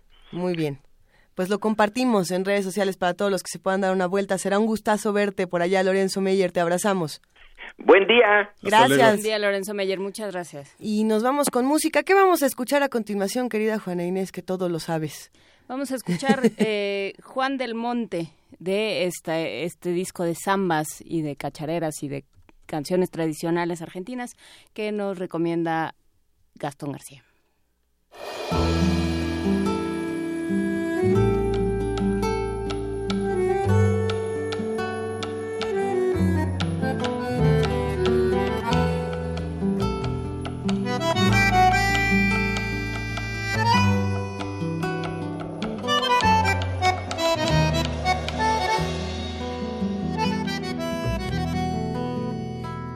Chacarera amanecida, esa que canta el zorrito, el que roba las gallinas y que se queda solito.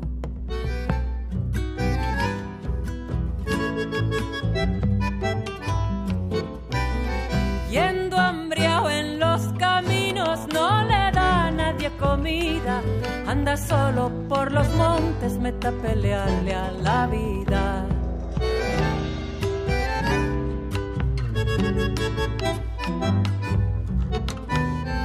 Él no quisiera lavarse, no quiere ser palangana. No hay mujer que no florezca para el zorro cada mañana. Nadie sabe que tiene hijos que por sus hijitos llora y que por esos zorritos a los que tiene les roba.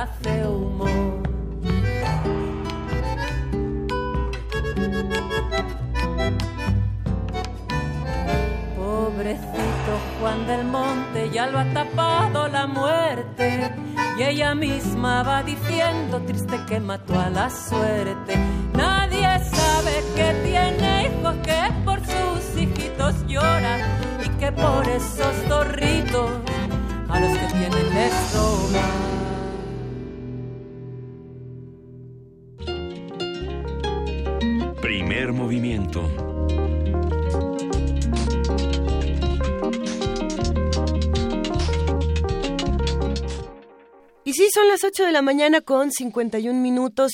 Fue muy interesante, por supuesto, escuchar a Lorenzo Meyer. Vamos a compartir ya la información del seminario en nuestras redes sociales para que todos podamos seguir discutiendo todos estos temas que además se complementan de una manera eh, bastante rica con lo que nos, con lo que nos contaba el maestro Alberto Rubiel Tirado el día de ayer sobre la ley de seguridad interior, sobre lo que hablábamos con Francisco Rodríguez, eh, nuestro economista de cabecera, sobre cómo funcionan estos mecanismos de producción, de distribución eh, de las drogas y cuánto dinero se obtiene o no de todos estos asuntos de manera legal e ilegal.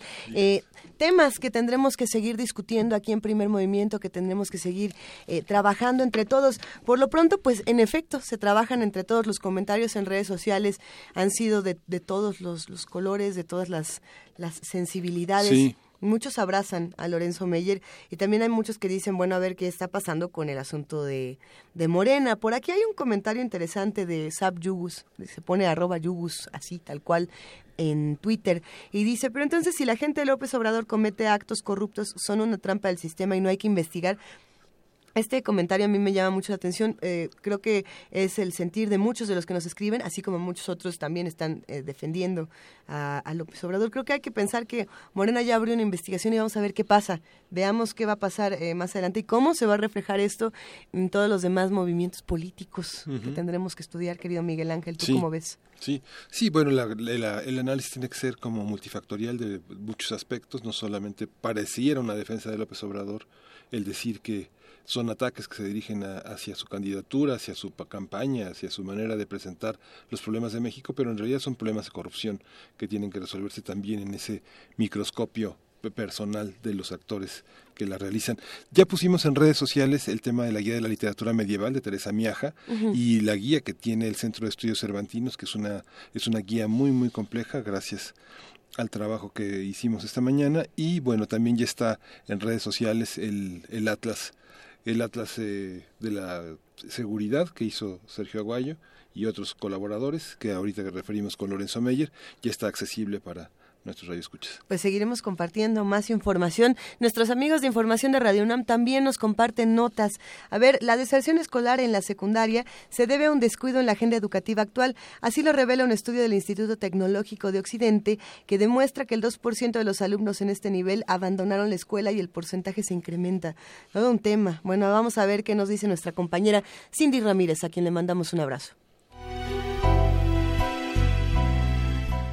En el estudio El abandono escolar en el nivel secundaria, un descuido en la agenda educativa actual. Elaborado por investigadores del Instituto Tecnológico de Estudios de Occidente, se puede observar que entre las principales causas que orillan a los menores a abandonar la educación básica destacan el contribuir económicamente con su familia y que los contenidos no les resulten de utilidad. Escuchemos al doctor Francisco Urrutia de la Torre, coordinador de investigación y posgrado en el Instituto Tecnológico de Estudios de Occidente. La principal razón que se estudia desde hace décadas y es vigente, pues es eh, la necesidad de los jóvenes, adolescentes incluso, de dejar sus estudios para colaborar económicamente con sus familias a través del trabajo.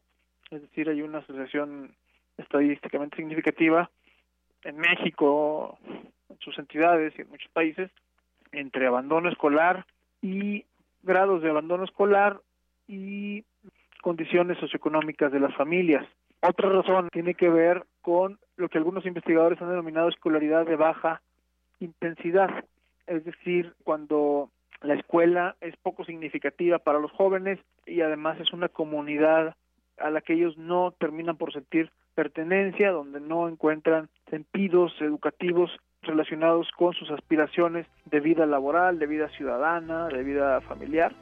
La estadística del sistema educativo correspondiente al ciclo escolar 2015-2016 de la SEP indica que el total de alumnos en educación superior fue de 904.927, de los cuales se estima que el 1.9% abandonó los estudios. La estimación que se tiene para los últimos ciclos es del, del 2% para secundaria, ser 1.9, en las estimaciones 2.15, 2.16 parece que se ha ido reduciendo según estima la CEP, sino con esta pero con estas cifras hay que ser este conservadores porque la Secretaría dice que es una estimación, eso se confirmará en los próximos años ya que se tenga el cálculo cierto. Y bueno, esa es una cifra que es difícil de manejar con políticas tradicionales, puesto que al ser menor al 5% requiere de políticas donde el Estado vaya a buscar a los adolescentes que están fuera de las escuelas del nivel secundaria son adecuadas y se necesitan políticas así creativas al ser porcentajes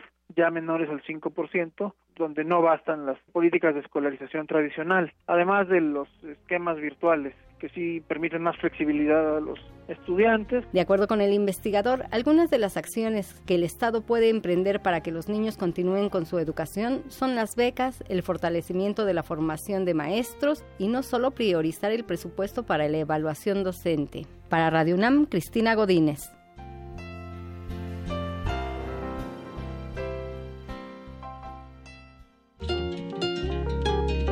Primer movimiento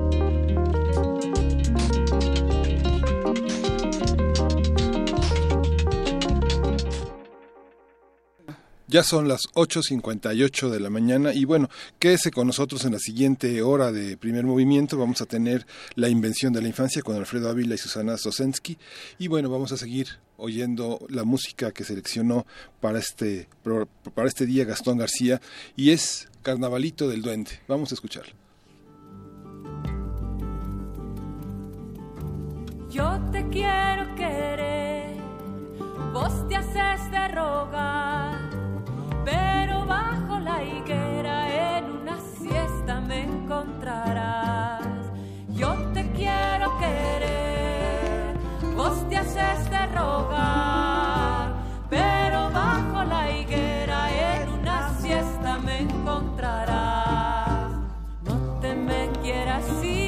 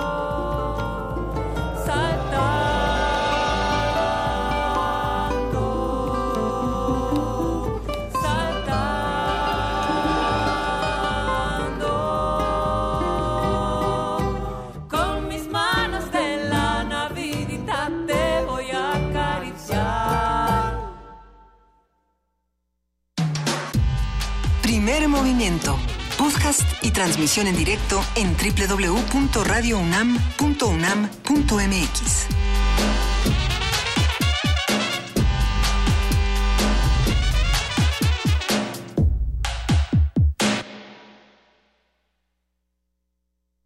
Corte informativo. La UNAM el rector de la UNAM, Enrique Graue, inauguró el Laboratorio Universitario de Resonancia Magnética Nuclear que forma parte del Instituto de Química. Habla Jorge Peón Peralta, titular de la entidad universitaria. Es un detector que trabaja a menos 270 grados centígrados. Eso es lo que le da una capacidad de detectar moléculas en cantidades muy, muy, muy pequeñas y de hacer análisis que definen cuál es el estado de cada átomo de una molécula, que puede ser una enorme mezcla, y definir cómo se encuentra en el espacio, formando a esa molécula las moléculas son objetos tridimensionales, aunque sean muy pequeñitos, y su forma es crucial para lo que hagan, como fármacos o como catalizadores o con muchas funciones. Con solo 17 años de edad, Roberto Isaac Santoyo, alumno de la preparatoria 6 de la UNAM Antonio Caso, y es miembro de la Academia de Ciencias de Nueva York y está invitado a celebrar el bicentenario de la creación de esta sociedad científica, la tercera más antigua en Estados Unidos. Nacional. Miguel Ángel Mancera, jefe de gobierno de la Ciudad de México, dijo que al cumplirse 10 años de la interrupción legal del embarazo en la capital del país, se debe seguir trabajando a favor de las mujeres. En entrevista con Radio UNAM, Marta Lamas, investigadora del Programa Universitario de Estudios de Género de la UNAM, habló de la despenalización del aborto. Que no son solamente las 175 mil mujeres que han hecho su interrupción segura y gratuita en las clínicas del gobierno de la Ciudad de México, sino que hay un número equivalente o a lo mejor hasta mayor que lo han hecho en las clínicas privadas y en los hospitales. Ha evitado desde muertes, complicaciones, extorsión económica, todas las cosas que estaban asociadas a la clandestinidad del aborto. En paralelo, lo que estamos viendo son las fuerzas conservadoras en 16 estados de la República tratar de impedir procesos de despenalización al asociar la protección a la vida con la prohibición del aborto. Economía y finanzas. El gobernador del Banco de México, Agustín Carsten, aseguró que la fase más aguda de especulación contra el peso ya pasó. El funcionario estimó que difícilmente el país sufrirá episodios de volatilidad en los próximos meses. La economía de América Latina y el Caribe crecerá 1.1% en el 2017, estimó la Comisión Económica para América Latina y el Caribe. Internacional. El expresidente de Estados Unidos Barack Obama regresó a la actividad pública luego de un periodo vacacional. El mandatario invitó a los jóvenes a ser promotores del cambio social. La cosa más importante que puedo hacer por este país ahora es preparar una nueva generación de líderes a tomar la iniciativa para tratar de cambiar el mundo.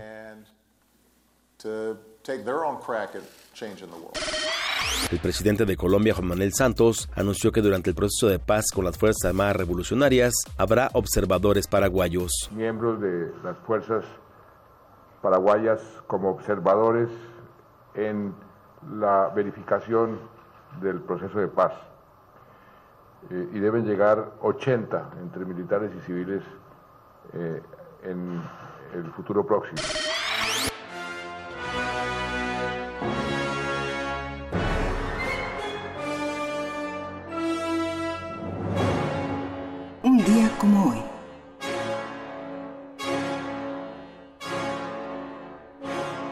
En 1926 se estrenó en Milán la ópera Turandot del compositor italiano Giacomo Puccini. El origen de la historia del Turandot es gracias al poema titulado Las siete bellezas, obra de Nesami Ganjavi, uno de los grandes poetas de la literatura persa.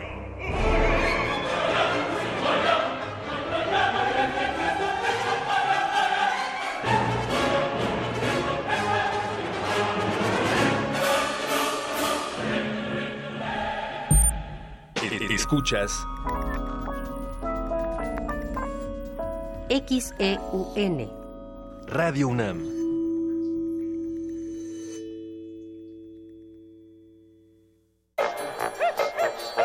La música es un papalote. Navega en el aire, emprende camino junto a ti, siempre tomado de tu mano. La música es un juego. No dejes de jugarlo. Jazz Jam. Celebrando el Día Internacional del Jazz. Domingo 30 de abril a las 18 horas. Transmisión en vivo por el 96.1 de FM. Deja que el sonido revolotee en tu interior. Radio UNAM. Fue el símbolo de la Guerra Fría y miles trataron de atravesarlo. Duró 28 años y cayó tan repentinamente como se erigió. Te invitamos a que asistas al Cineclub Radio Cinema. 28 años sin el muro de Berlín. Los miércoles de mayo, 6 de la tarde. Sala Julián Carrillo de Radio UNAM. Consulta cartelera en www.radiounam.unam.mx o comunícate al 5623-3271. Entrada libre. En un mundo desigual e intolerante, ¿cuál es la línea que nos separa del otro? Sin margen. Borramos fronteras. Acompaña a Luisa Iglesias y conoce los ecos de la diversidad social. Todos los jueves a las 12 del día por el 96.1 de FM. Radio UNAM. Habla Andrés Manuel López Obrador, presidente nacional de Morena. La fórmula está en acabar con la corrupción y con los privilegios en el gobierno. De esa manera vamos a ahorrar y nos va a alcanzar, entre otras cosas, para aumentar la pensión a los adultos mayores en el país al doble. También nos va a alcanzar para que todos los jóvenes, 2 millones 600 mil jóvenes, tengan garantizado el derecho al estudio y el derecho al trabajo. Son tiempos de esperanza. Morena, la esperanza de México. Morena, la esperanza de México. Náhuatl, Mixteco, Maya, Celtal, Tzotzil, Zapoteco, Otomí. Las lenguas originarias de México reunidas en un espacio de interculturalidad. Calme Cali. Calme Cali. Acompáñanos a conocer las diferentes culturas indígenas de nuestro país en voz de sus hablantes. Todos los jueves a las 10 de la mañana. Retransmisión domingo 15.30 horas. Por el 96.1 de FM. Radio UNAM. Ingredientes para hacer la pócima de la diversión. Ancas de rana intrépida. Ratones de laboratorio. Plumas de pollo creativo. Mm, medio litro de carcajadas. Y listo. Revolvemos todo y decimos... ¡Hocus Pocus! Hocus Pocus, la revista de los peques y no tan peques. Todos los sábados de las 10 a las 11 de la mañana por el 96.1 de FM. Diviértete aquí en Radio UNAM.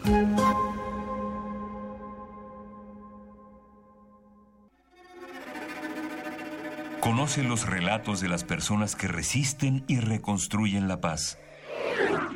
Resiliente. Resiliente. Resiliente. Las voces y miradas de quienes buscan alternativas ante la violencia y la adversidad. Los domingos a las 3 de la tarde por el 96.1 de FM. Radio UNAM.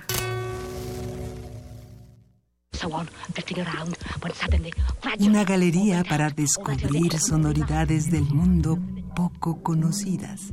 Abre la puerta del Gabinete de Curiosidades. Serie que recupera y analiza audios y grabaciones de diversos archivos sonoros. Domingos a las dos y media de la tarde con Frida Saldívar y Luisa Iglesias. Somos coleccionistas de sonidos. 96.1 de FM. Radio UNAM. Búscanos en redes sociales, en Facebook como Primer Movimiento UNAM y en Twitter como P Movimiento o escríbenos un correo a primermovimientounam@gmail.com. Hagamos comunidad.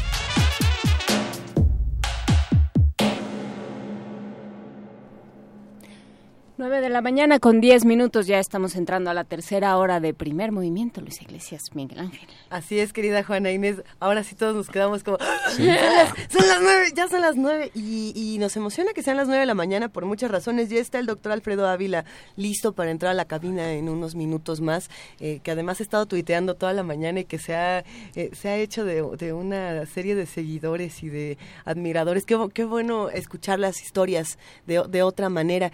Eh, otras historias se cuentan en la literatura, que era lo que, lo que nos decía precisamente Alfredo Ávila en una de sus participaciones. Eh, no existe historia sin literatura y por lo mismo que esta historia se cuente en cuentos, en novelas y por supuesto en poesía necesaria. Venga de ahí.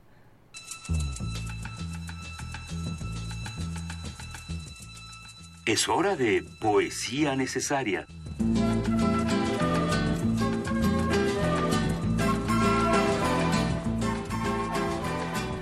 Y como extrañábamos mucho a Juana Inés de esa, le toca poesía necesaria.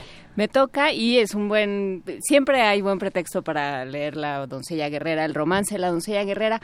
Esta es una de las versiones que se encuentran en, en la red, pero a mí me gusta más una que está publicada por la editorial venezolana Ecaré en unos, en unos eh, pequeños tomitos de poesía para, para niños o de poesía que se ha ido Em, pues de tradición oral y que se ha ido pasando como para los niños, pero, pero que en realidad es para todos. La doncella guerrera.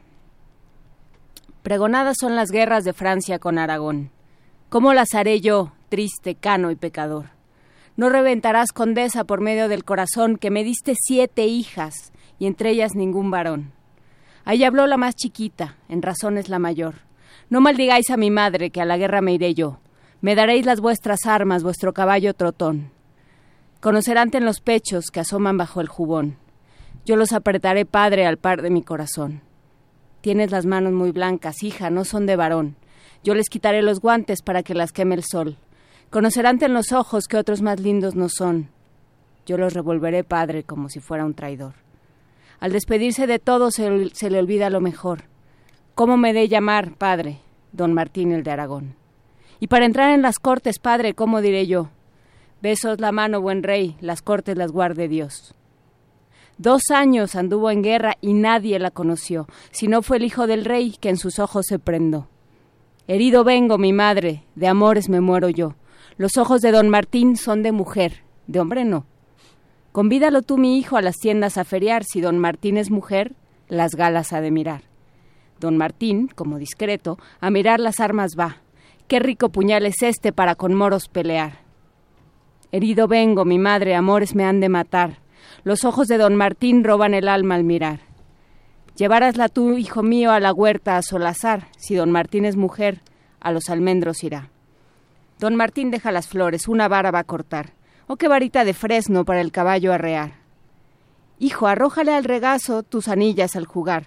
Si don Martín es varón, las rodillas juntará pero si la separase por mujer se mostrará. Don Martín, muy avisado, hubiera las de juntar. Herido vengo, mi madre, de amores no puedo más. Los ojos de don Martín nunca los puedo olvidar. Convídalo tú, mi hijo, en los baños a nadar. Todos se están desnudando. Don Martín muy triste está. Cartas me fueron venidas, cartas de grande pesar, que se halla el conde mi padre, enfermo, para afinar. Licencia le pido el rey, para irle a visitar. Don Martín, esa licencia no te la puedo negar. Adiós, adiós el buen rey y tu palacio real, que dos años te sirvió una doncella leal. Óyela el hijo del rey, tras ella va a cabalgar. Corre, corre, hijo del rey, que no me habrás de alcanzar. Hasta en casa de mi padre si quieres irme a buscar. Campanitas de mi iglesia ya os oigo repicar. Puentecito, puentecito del río de mi lugar. Una vez te pasé virgen, Virgen te vuelvo a pasar. Abra las puertas, mi padre, ábralas de par en par. Madre, sáqueme la rueca, que traigo ganas de hilar. Que las armas y el caballo bien lo supe manejar. Primer movimiento. Hacemos comunidad.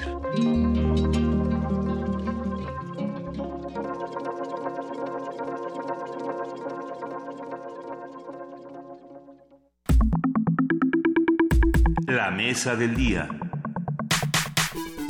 De acuerdo con UNICEF, la infancia es una etapa decisiva en el desarrollo de las capacidades físicas, intelectuales y emotivas de los niños.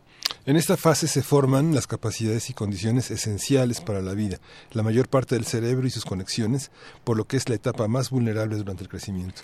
Según los datos de la encuesta intercensal 2015 del INEGI, en ese año había en México más de 12.700 niños, millones de niños, lo que representaba más del 10% de la población total de nuestro país. Conversaremos sobre ese concepto de infancia, cuando surge, cómo ha cambiado, qué ha implicado en términos históricos con el doctor Alfredo Ávila, quien es investigador del Instituto de Investigaciones Históricas de la UNAM y presidente del Comité Mexicano de Ciencias Históricas, y la doctora Susana Sosensky, que es investigadora del Instituto de Investigaciones Históricas de la UNAM y fundó la Red de Estudios de las Infancias en América Latina. Doctor Ávila, buenos días. Hola, Miguel, ¿cómo estás? Buenos días. Bienvenido de vuelta, querido Alfredo Ávila. Te saludamos, Susana Sosensky, ¿cómo estás? Parece ser que no tenemos todavía eh, la comunicación con Susana. Será un gusto compartir con ella esta mesa. Eh, Alfredo Ávila, la pregunta con la que arranca esta conversación me encanta, es así de sencilla. ¿Desde cuándo, desde cuándo hay niños? Bueno, depende de depende de qué de qué entendamos por niños. Como ¿Desde cuándo se forma el concepto de este es un niño? Sí, sí, sí. Eh, es un concepto antiquísimo, es decir, lo tenemos prácticamente desde desde la antigüedad y aunque va variando de cultura en cultura, eh, existe pues. El, asunto acá es que se trata de un concepto muy distinto al que tenemos ahora. Hace rato eh, ustedes estaban hablando de los derechos, estaban hablando de la identidad que, tienen los niños. Bueno, eso son cosas muy recientes y los niños no siempre han sido conceptualizados así.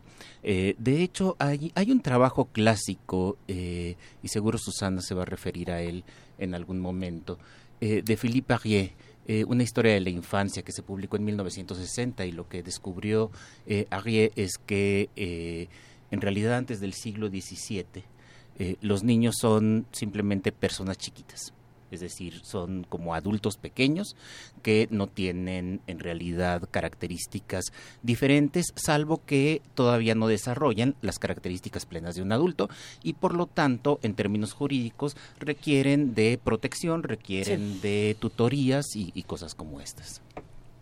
¿Y qué pasa entonces, doctora Susana Susensky? Muy buenos días, ¿cómo está? Parece ser que Ahí, te escuchamos bien, Susana. A ver, estábamos en el siglo XVII, más o menos. ¿Qué pasa con la infancia? Sí, escuchaba Alfredo. Bueno, eh, sí, Filipe Arias fue como el gran padre de la historia de la infancia, el pionero en esos estudios. Y después de los estudios de Filipe Arias, como que, bueno, varios historiadores le entraron al tema y empezaron a ver que algunas de sus planteamientos pues podían ser bastante discutibles, ¿no? Por ejemplo, para, para el México prehispánico algunos estudios nos hablan de que los niños tenían un gran valor social, ¿no? Y, y que a diferencia de lo que planteaba Aries, no eran considerados pequeños adultos, sino eh, niños que podían tener diferentes funciones en la vida familiar, incluso ritual, ¿no? Eran tan, tan valiosos que, que hasta se los ocupaba para los sacrificios rituales, ¿no? Entonces, este, bueno, ha habido un, gran avance en el campo de, los estudios de la infancia y a partir de la Declaración de los Derechos del Niño en 1989 fue como el gran boom, ¿no? El niño se coloca como un sujeto de derechos eh, y eso hace que varios eh, sociólogos, antropólogos, historiadores comiencen a pensarlo como un protagonista, ¿no? Tanto de la vida actual como en el caso de la historia como un sujeto histórico. Sí, ha ido cambiando, ¿no? La idea de Philippe Arrier un poco es en este libro que cuyo título original es La infancia y la vida familiar bajo el antiguo régimen.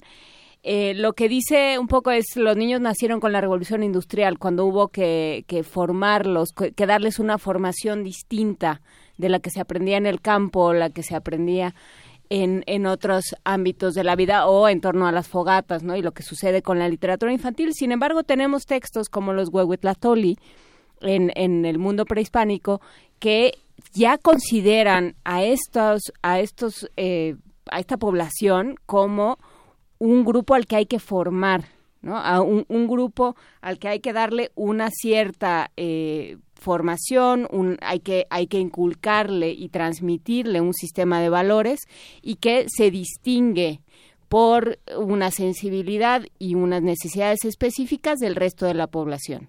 Sí, exactamente. Además, el niño, sobre todo, ¿no? Después de la modernidad, ha sido como un depositario de las grandes utopías del, del ideal de futuro ciudadano, ¿no? Entonces, eh, se les ha visto, y a veces tal vez eso es un error, se les ha visto como el futuro del país y pocas veces como el presente cuando ellos están siendo presente en este momento. Entonces, eh, digamos, a lo largo de la historia, durante el siglo XIX, se colocan sobre el niño como una serie de aspiraciones de lo que pretende ser eh, el México moderno y después, eh, en la posrevolución, por ejemplo, se les coloca también eh, un, un ideal como del futuro trabajador mexicano, ¿no? Hay como toda una idea de que el niño debe ser trabajador, debe ser útil a la nación, debe acompañar a México en el proceso ¿no? de, de producción en un momento capitalista con Cárdenas no más orientado al socialismo, pero entonces los niños se van convirtiendo en depositarios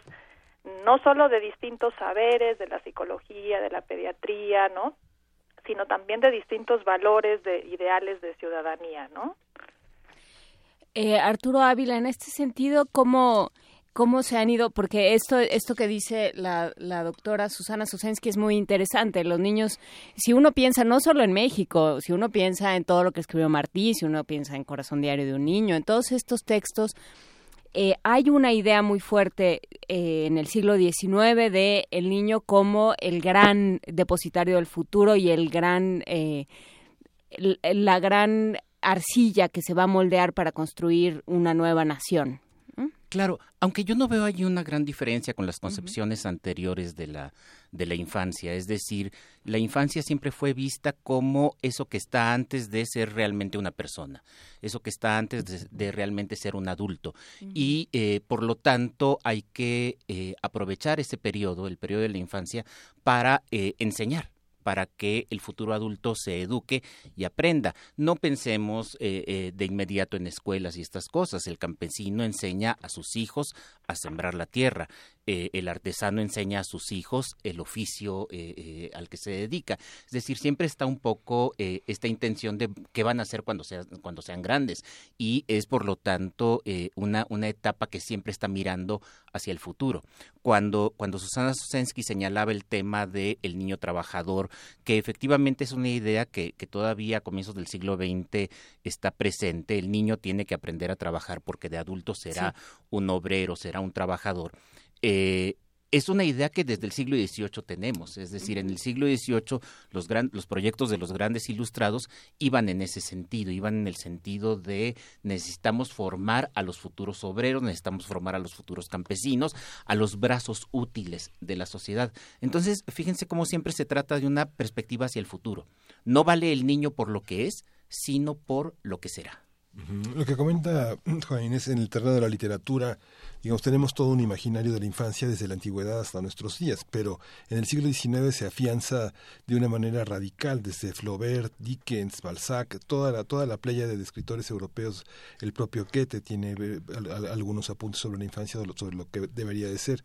Y esta, esta dicotomía entre el positivismo y el mundo religioso hace que tengamos un niño, un niño este, muy claramente diferenciado en, en, en los ideales de la sociedad. Esta historicidad, ¿cómo, cómo se da, Alfred, en, en la perspectiva que tú has trabajado desde la independencia hasta la revolución? ¿Cómo, cómo, ¿Cuál es el niño histórico para nosotros?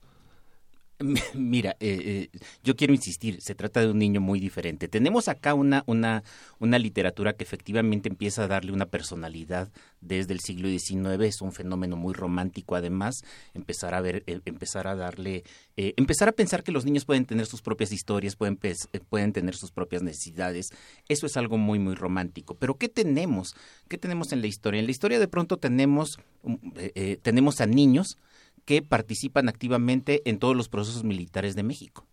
Es decir, e- esta cosa que, que- que nos ha llegado en la, en la historiografía heroica de los niños héroes, pero que en realidad está presente en todas las guerras. Cuando uno revisa el promedio de edad de las personas que participan en los conflictos bélicos en, en México, desde la independencia hasta la Revolución Mexicana, pues uno se va para atrás porque de verdad son niños los que están, los que están haciendo la guerra. Y de pronto nos sorprendemos porque en África o en algunos otros lugares del mundo hay niños participando en conflictos bélicos. Bueno, eso, eso siempre sucedió.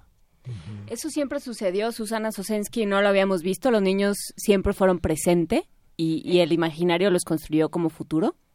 Sí, este, digamos que hay varios imaginarios sobre la infancia, ¿no? Eh, y además no solo hay, no, me niego como a decir el imaginario de la infancia porque hay múltiples infancias y tantos niños como podamos ver, ¿no?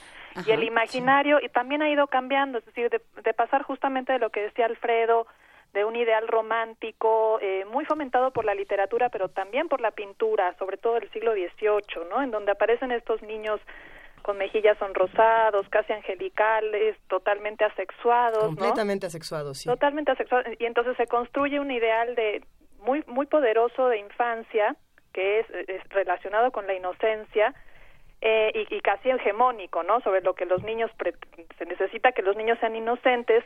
Eh, es interesante ver ahora, por ejemplo, ese ideal de inocencia cómo es recuperado por las grandes industrias eh, de publicidad y de mercado, ¿no? Y los medios. Los medios, totalmente, ¿no? Entonces tenemos programas como Pequeños Gigantes, este, hace unos años, en donde las niñas eran inocentes, pero se podían enamorar de actores grandes, ¿no? Entonces los ideales han ido cambiando y esos ideales tampoco, digamos, son lo mismo para todas las clases sociales. Generalmente, eh, un, gran eh, sociólogo de la, educación, Henry Giraud, hablaba de que estos ideales de inocencia generalmente estaban asociados a los niños de clase alta y blancos, porque un niño de piel oscura, pues no era de inmediato ligado con el con la inocencia, ¿no? Sino con otros factores como la delincuencia, este, en el ideario popular. Entonces, eh, al, al, mismo tiempo, por ejemplo, en las comunidades indígenas, el, el, ideal de infancia es un ideal de infancia que pueda ayudar a las familias trabajadoras, ¿no? No necesariamente que sea un niño escolarizado en algunos momentos de la historia. Eh, hoy, por ejemplo, el ideal de infancia que promueve UNICEF es que todos los niños deben estar en la escuela y no deben trabajar, pero muchos movimientos de niños en América Latina pero además eh, de niños, ¿eh?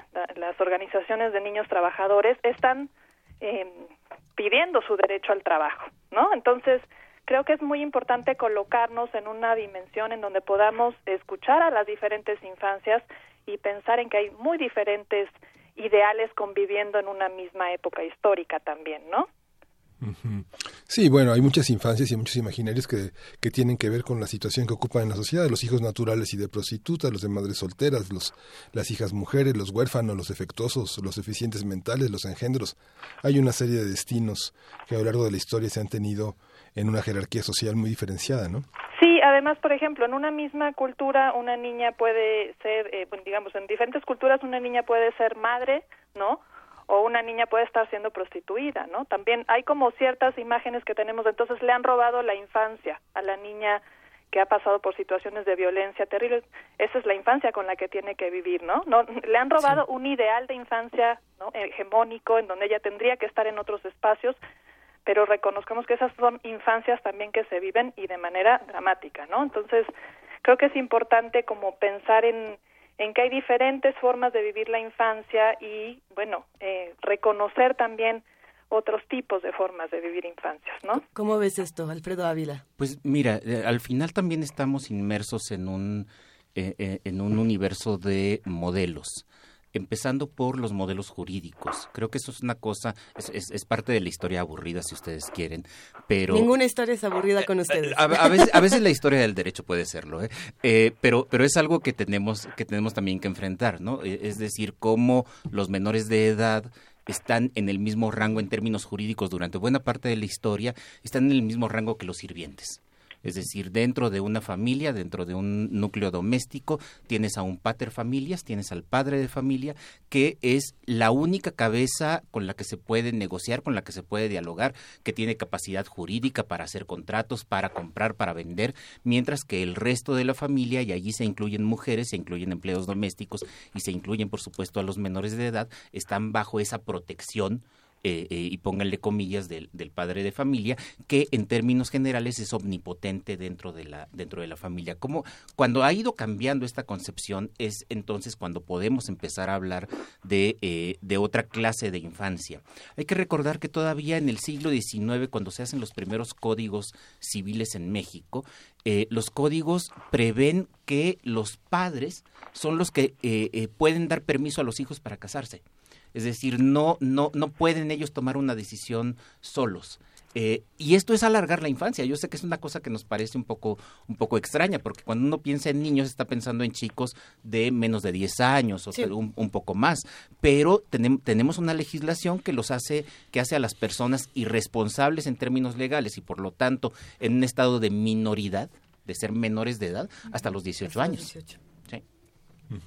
Esta concepción de la infancia también tiene que ver con una, idea que el psicoanálisis inauguró ah, este, justamente abriendo el siglo XX en 1905 con la publicación de los tres ensayos y le atribuye a la sexualidad infantil el poder de encontrar nuevos vínculos en los hombres del siglo XX eh, entre los hijos y los padres y cómo sobrevive el adolescente en el adulto y cómo sobrevive el niño en el adulto a partir de los vínculos que sostiene con las figuras de autoridad, con la propia profesión, con el proyecto de futuro que, que concibe, ser adulto. Esta va para los dos, para Susana Sosensky y para Alfredo Ávila. ¿Cómo ves, Susana? Pues sí, justamente Sigmund Freud este, es el primero que coloca ¿no? al niño como un sujeto sexuado y casi, bueno, como un perverso polimorfo, ¿no? Para usar este, las palabras. Entonces, lo despoja de ese halo de inocencia que provenía de, de estas grandes eh, construcciones de del siglo XVIII, de estos niños angelicales que se reproducían sus imágenes en tarjetas postales, en calendarios, ¿no? Y entonces eh, es justamente el psicoanálisis que va a ir acompañando una nueva forma de mirar a los niños y de mirar con, con atención, ¿no? Sus, sus especificidades como sujetos, como personas. Entonces, eh, por supuesto que, la, que, el, que el psicoanálisis es importante, la pediatría también hace grandes aportes sobre todo este, desde finales del siglo XIX y principios del XX, y que además justamente a principios del siglo XX se da, eh, colocando el contexto en, en, la, en, la, en los finales, en, el término de la Primera Guerra Mundial, hay como un, una situación en la que han quedado los niños de, bueno, eh, de, de, víctimas, ¿no? Y, y comienza una serie como de, de discusiones a nivel internacional, congresos, publicaciones, eh, eh, bueno, eh, publicaciones en prensa, en revistas, etcétera, en donde la gran preocupación es, bueno, ahora qué vamos a hacer por los niños y cuál es la situación de los niños en el mundo y hay una gran preocupación. En 1924 este se, se declara la, la, se hace la Declaración de Ginebra por la Sociedad de Naciones en donde se van a plantear, bueno, ¿no? Artículos que van a tener que ver con la protección de los niños. Y México se va a insertar en ese camino también de reconocimiento del niño y de sus derechos, ¿no? Por eso ahí surge el Día del Niño, que, que se, primero se planteaba el primero de mayo, porque se consideraba que en tanto los niños eran eh, los futuros trabajadores de México, pues tenían que compartir su día con los trabajadores, con la gran manifestación obrera que se celebraba todos los primeros de mayo, ¿no? Y ah. eso después va a cambiar porque se ve que el primero de mayo es un día inhábil en las escuelas, entonces es difícil celebrar a los niños y se cambiará a un día antes, ¿no? Entonces de ahí viene como todo este proceso de de imaginario sobre el niño, de discusiones sobre protegerlos y bueno, de reconocer su, su individualidad, ¿no? Ahora, hasta ahora estamos hablando de, eh, de derechos, de sexualidad, de la personalidad y, todas estas cosas, pero también hay otro elemento que ha terminado conformando a, la concepción que tenemos de infancia y, eh, y a lo mejor es el elemento feo, no, nos guste o no nos guste, pero ahí está, y es el mercado. Es decir, también, eh, eh, así como el capitalismo terminó formando una idea del niño trabajador, y esto lo ha trabajado muy bien Susana Susensky en, en varios trabajos, de pronto nos presenta a un niño consumidor. Es decir, el niño también es una parte importante del mercado, porque qué padre se atreve a decirle que no le va a comprar a su hijo eh, tal juguete o tal cosa. Y entonces tenemos todo, toda una, una mercadotecnia que gira alrededor de los niños, fundamentalmente cuando gira alrededor de todos nosotros, que es a finales de año, pero también aprovechando efemérides como el Día del Niño, que cambia el significado completamente eh, de origen, como nos lo había presentado, como nos lo acaba de presentar Susana en, eh, hace un minuto, este niño vinculado con el trabajo, y de pronto el Día del Niño se convierte en la gran fiesta del mercado, en la que los que ganan son precisamente los comerciantes y, y, este, este capital realismo que encuentra en los niños también un nicho de, mercado. Bueno, para que haya Día de las Madres, Día del Padre, Día del Niño, tiene que haber niños, ¿no? Y tiene que existir este mercado. Y tienen que, tener poder de adquisición, que también, bueno, pues ha sido algo que han ido adquiriendo conforme han ido adquiriendo presente. No, no, no, no, no te preocupes por el futuro, si pueden gastar ahorita, ¿no? si pueden comprar libros en este momento, si pueden... Me encanta que eh, digas libros. Es que pues, Pero sí, pues sí, Harry Potter vino a, a, revitalizar una industria editorial que se estaba muriendo en, en, buena, en buena parte del mundo. Entonces, sí, esa, esa idea, cómo es, es interesante, por un lado está eh, reconocer al niño como sujeto de derechos, pensar en los derechos del niño, eh, empezar a visibilizar a los niños en los conflictos, ¿no? Y eh, apuntaste, no sé si fuiste tú, Alfredo, o fue Susana, eh, como no todos los niños son iguales, ¿no? Los niños blancos y los niños negros son distintos, y tienen un trato distinto, por no hablar de los niños indígenas. Eh, entonces, bueno, ¿cómo, ¿cómo se les va dando esta, esta condición, no de futuro, sino de presente? ¿A partir de qué? ¿no? Por supuesto, el capitalismo se los da a partir de, de, ser, de convertirlos en sujetos de crédito, pero también ahí son sujetos de derechos, Susana. Sí, claro, es que digamos que hay como una diferencia entre los ideales, que no, lo que uno imagina que un niño podría o debería ser y lo que están haciendo los niños en la vida diaria. Y hoy en día, por ejemplo, tenemos tres millones, más o menos, un cálculo a grosso modo, tres millones de niños trabajando, ¿no? Entonces, eh, bueno, eh, Baudrillard había dicho que las, las sociedades pasan como de sociedades del trabajo y del ahorro a, a sociedades de consumo, ¿no? Y ese proceso en México eh, bueno, arranca ya desde los años 20, se puede ver, ¿no? Una gestación de la sociedad de consumo, pero sobre todo a mediados del siglo XX es cuando es como el gran boom, ¿no? Y esta sociedad necesita eh, segmentar sus mercados de consumidores. Antes, si uno necesitaba un vestido, unos zapatos, iba con el sastre y se mandaba a hacer los zapatos, ¿no? Este, con el zapatero eh, y cuando entran las grandes tiendas eh, departamentales, la, ¿no? El, mundo del consumo, uno ya puede ir a un lugar donde elige y esas y esa sociedad de consumo necesita ahora tener un departamento para damas, un departamento para hombres, un departamento para niños, ir segmentando sus mercados de consumidores hasta lo que hemos llegado hoy, que es no un, un departamento sin gluten, un departamento este ya es un exceso, ¿no? Eh, y los niños se Y ahorita todos los alérgicos al gluten saltaron en sus asientos. Sí, y entonces tienes lo orgánico y lo, no, lo, orgánico y lo no orgánico. Claro. Este, y, y entonces los niños se convierten eh, a mediados de siglo en un nicho increíble para el consumo, ¿no? Entonces, no es fortuito que eh, un, un ritual, por ejemplo, el del Día del Niño, que era predominantemente escolar, o sea, el ritual surge en, en, 1924, se instala por el 1925 y es un ritual como el que conocemos, bueno, eh, en donde las escuelas hacen grandes festividades, ahí se les llevan payasos, dulces regalos, pero justo a mediados de siglo, digamos que finales de los años 40, arranca también este mundo del consumo y se apropia del Día del Niño, que había sido un día donde se iban a reconocer los derechos de la infancia, y el mundo eh, del, capitalismo y de la publicidad, por decirlo de algún modo, eh, coloca a los niños, sí, como sujetos de derecho, en, digamos, como eh, gente que puede tener la libertad de ir a comprar, ¿no? Él tiene derecho al consumo, ¿no? Entonces, es un trastocamiento muy interesante para para hacer la historia de los niños. Entonces, se apropian un poco de este día que reconocía los derechos en otro sentido, ¿no?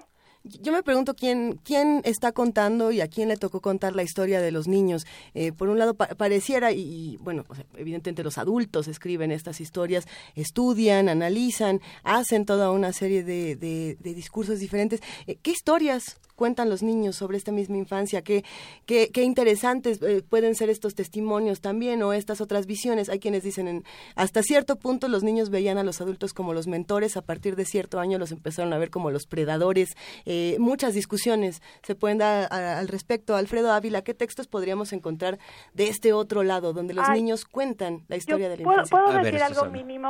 perdón, es que justo y, Alfredo, y Alfredo le va a gustar porque eh, justo en esta discusión de la ley de archivos, de qué es un documento histórico, el gran problema que tenemos los historiadores de la infancia es que las voces de los niños no han sido consideradas importantes para guardarse en los archivos.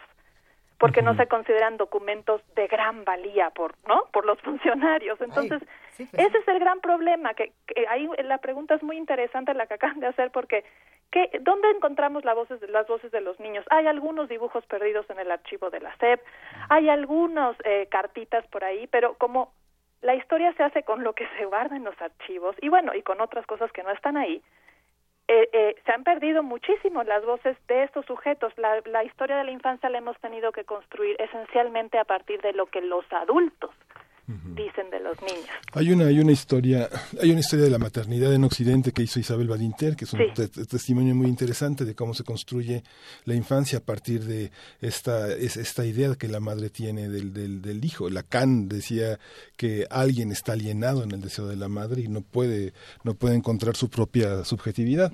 Pero la historia de las madres es parte de ese documento. En el psicoanálisis hay una broma muy común que a veces cuando llega un paciente se dice, "Mire, ese tuvo una madre freudiana o tuvo una madre o tuvo una madre lacaniana, etcétera, ¿no? Ahora, es, es a ver, la, la imagen de los niños también, la que tienen ellos de sí mismos, también está condicionada por sus madres, por eh, la televisión, por el mercado, por sus padres, por la escuela. Es decir, es, es, es inevitable. Eh, son sujetos que son sujetos independientes en el sentido de que tienen una personalidad, tienen una identidad, eh, o muchas, si ustedes quieren, y para seguir con la idea de, de, de Susana, que hay en realidad una enorme pluralidad, pero no están aislados. Es decir, son tan dependientes de eh, otros elementos como lo somos nosotros. Le- les cuento rápidamente. eh, eh, Susana estuvo participando en esto, pero no recuerdo si, no recuerdo si a ella le tocó. Eh, cuando empezamos nosotros con la Olimpiada Mexicana de Historia, una de las cosas que le pedíamos a los niños era que ellos nos llevaran fuentes, que nos llevaran documentos de su barrio, de su comunidad, eh, para que escribieran su propia historia. Y eso fue un experimento bien, bien interesante porque nos permitía ver cómo los niños tenían una idea de sí mismos y de su comunidad que, eh, que a veces era contrapuesta a la idea que los adultos les eh, tenemos o les enseñábamos. Por ejemplo, cuando aplicábamos el examen a, a los niños eh, sobre historia de México, nos repetían lo que aprendían en la escuela. Tuvimos un pasado prehispánico maravilloso, un pasado colonial lleno de monumentos muy bonitos, eh, quién sabe qué son, pero bueno, ahí están. Ahí están. Un siglo XIX superheroico con Hidalgo, Juárez y todos los demás, y luego un siglo XX en el que nos está llevando la patada y vamos de mal en peor, y, lo que llevamos del cachito del siglo XXI también estamos muy mal. Pero cuando les pedíamos a ellos que le preguntaran a sus papás que, llevaran documentos, cartas, fotografías, siempre nos presentaban un México completamente diferente. Y nos decían, miren, esta es la foto de mi barrio eh, cuando mi papá, cuando mi abuelo era niño, y el barrio no tiene ni pavimento ni nada. Esta es la foto de mi barrio cuando mi papá, y ya tiene pavimento. Y ahora yo tengo computadora y voy a estudiar. Entonces te presentaban una imagen de... de- de- Que se contrapone. que se contraponía con lo que los adultos le estaban enseñando. Eh, no quiero decir que esto se deba hacer extensivo a todos, porque finalmente los niños que participaban en, el- en la Olimpiada y los que llegaban a la final de la Olimpiada, pues eran niños que tenían cierta preparación y... y- pero, eh, pero esto nos da una idea muy importante acerca de cómo ellos pueden tener eh, una concepción de la historia distinta de la que les estamos enseñando. ¿Cómo, eh, para, para cerrar la conversación, Susana Susensky, a dónde, eh, a dónde acercarnos? ¿Cómo, qué, qué, qué, qué vueltas darle a la idea de la infancia en eh, este 30 de abril y en general? Pues bueno, yo creo que primero reconocer al niño como un sujeto de derechos, ya la Convención del 89, eh, bueno, con todas las discusiones que ha generado, este, lo planteó y planteó también reconocer el derecho de los niños a la participación, ¿no? Eh, a la, a la toma de decisiones, a la participación en problemas que les atañen, a la- al derecho que, que tienen a que su voz sea escuchada. Creo que eso es muy muy importante. Eh, hemos hecho grandes esfuerzos los historiadores por justamente escuchar la voz de los niños en la historia y creo que debe debe continuar ese esfuerzo ¿no? En- en- entre todos los humanistas para para poder eso mostrar eh, que los niños son actores sociales que por ejemplo en, el- en 1920 llegan a ser el 7% de los trabajadores industriales no que hoy en día son fundamentales en en la economía con sus ideas etcétera. Entonces bueno creo que que por ahí podríamos eh, avanzar mucho. Alfredo Ávila, ¿algún comentario final para que cerremos también? Yo nada más voy a recomendar muchísimo el trabajo que está haciendo Susana y el trabajo que está haciendo la red de, historia de la infancia en América Latina, que de verdad es bien, bien importante. Es un tema eh, eh, en el que se ha avanzado mucho, pero que eh, está recién empezando. Es decir, hace todavía unos 30 Sí, claro. años en México a nadie se le ocurría que los niños podían ser objeto de, eh, del estudio histórico y a nadie se les no, no pensaban que eso pudiera que, se- que fuera digno, ¿no? Tenemos acá todavía muy presente esta mala idea de que la historia es la historia de los grandes hombres y cuando decimos grandes hombres no solamente decimos hombres, es decir, varones, sino grandes es decir, adultos también. Este, y entonces es, vale mucho la pena eh, pues que, que visiten la página web del Instituto de Investigaciones Históricas, allí está el trabajo de, de Susana y Alfredo, pero si no dijéramos los grandes hombres, ¿cómo, cómo podríamos decir eh, la nueva manera de contar historia? La, la historia de los seres humanos. de la, de la grande humanidad, para no decir de los... no, la historia es la historia de todos, de los grandes, de los pequeños, de las mujeres, de los hombres, de los niños. Eso. Muchísimas gracias. Ha sido un gustazo escuchar a Alfredo Ávila y a la doctora Susana Sosensky. De verdad, los, los abrazamos y los admiramos. Gracias, Susana. Un abrazo. Muchas gracias, abrazos. Gracias, Alfredo. Muchísimas gracias. Gracias. Acá seguimos en primer movimiento. Quédense con nosotros. Primer movimiento.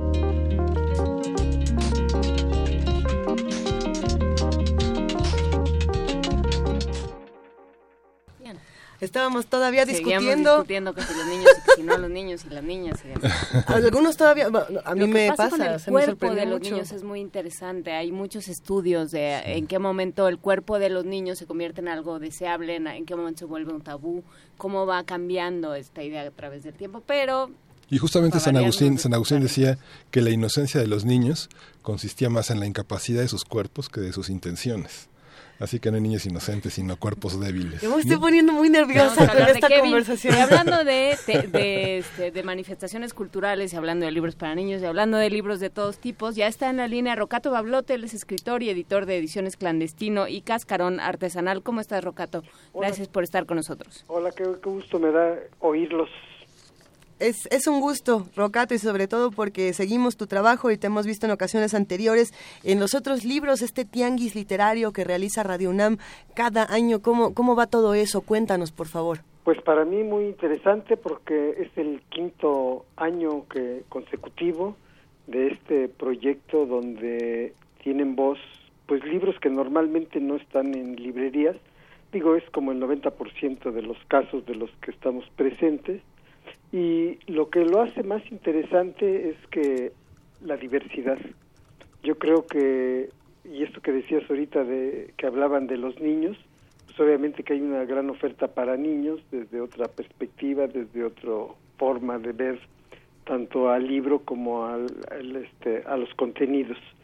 Obviamente creo que hace muy muy muy deseable y muy agradable el estar en un en un evento de este tipo porque pues hay para no solamente en el sentido que se dice para todos los gustos sino también para todas las exigencias este, literarias para todas las exigencias de diseño. Hay una gran competencia no dicha de, de cómo hacer proyectos distintos diferentes. Entonces este no solamente la publicación, sino también ese empeño por hacer cosas diferentes. Hay muchos libros de, de, arte, muchos libros de autor, muchos libros artísticos, este, y, y prácticamente invadiendo todos los géneros de la literatura. De hecho, en, en, en uno de mis proyectos, Cascarón Artesanal, pues se distingue exactamente por portadas únicas, lo mismo que tiene la cartonera y tienen otros, otros sellos editoriales, donde el lector y, la lectora pues se van a llevar un libro único, aunque el contenido de los libros sea exactamente el mismo, lo que lo que tienen de portada es diferente a todas las demás portadas. Rocato, pero lo que dices es, es bello porque uno puede pensar que la lectura también es única dependiendo de cada uno de los lectores.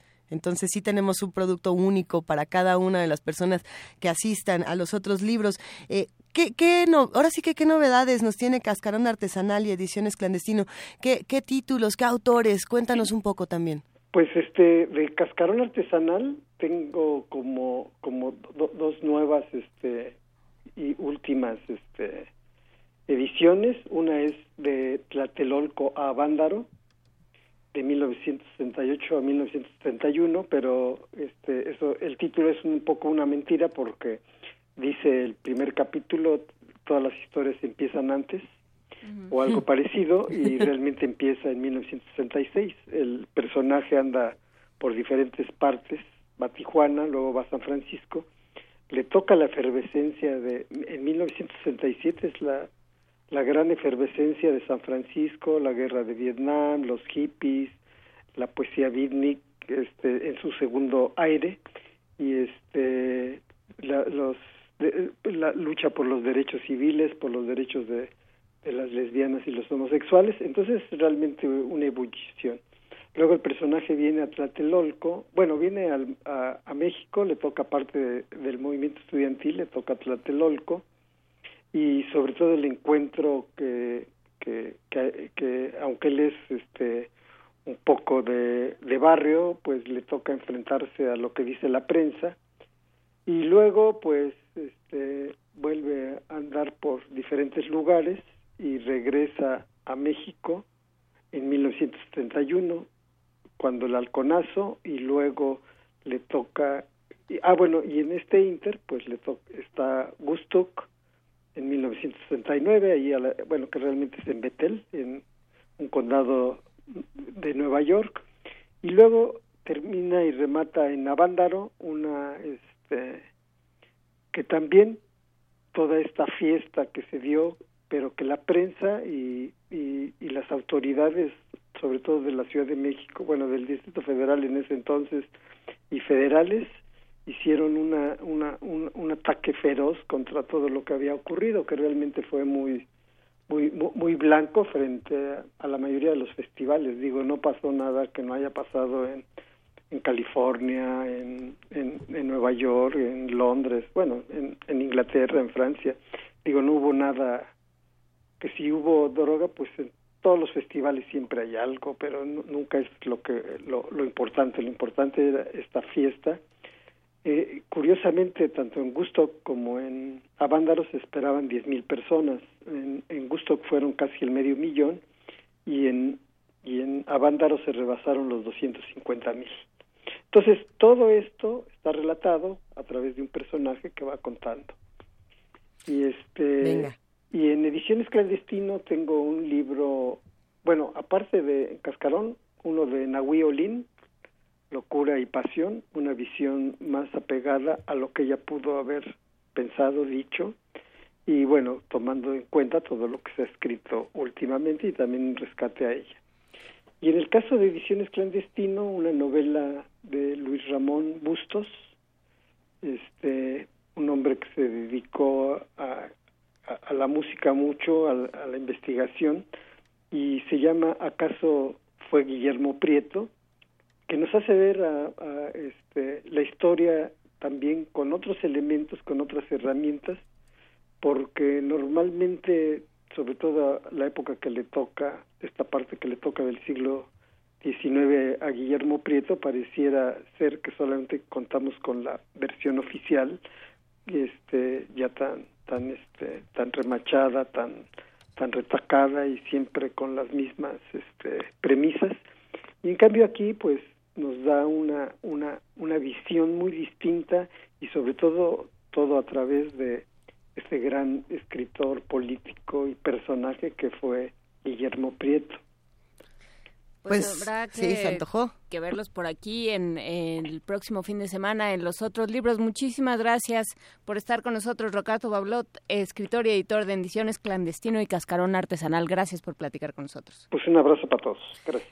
Pues muchísimas gracias a todos los que hacen, los que forman precisamente estos otros libros en Radio UNAM. Eh, ya hemos subido varias veces el cartel, pero lo vamos a volver a compartir para que no se lo pierdan y estemos todos juntos. Y ahora sí, ahora sí, ahora sí, tenemos una nota, Miguel Ángel, porque hace rato como que era, pero no era.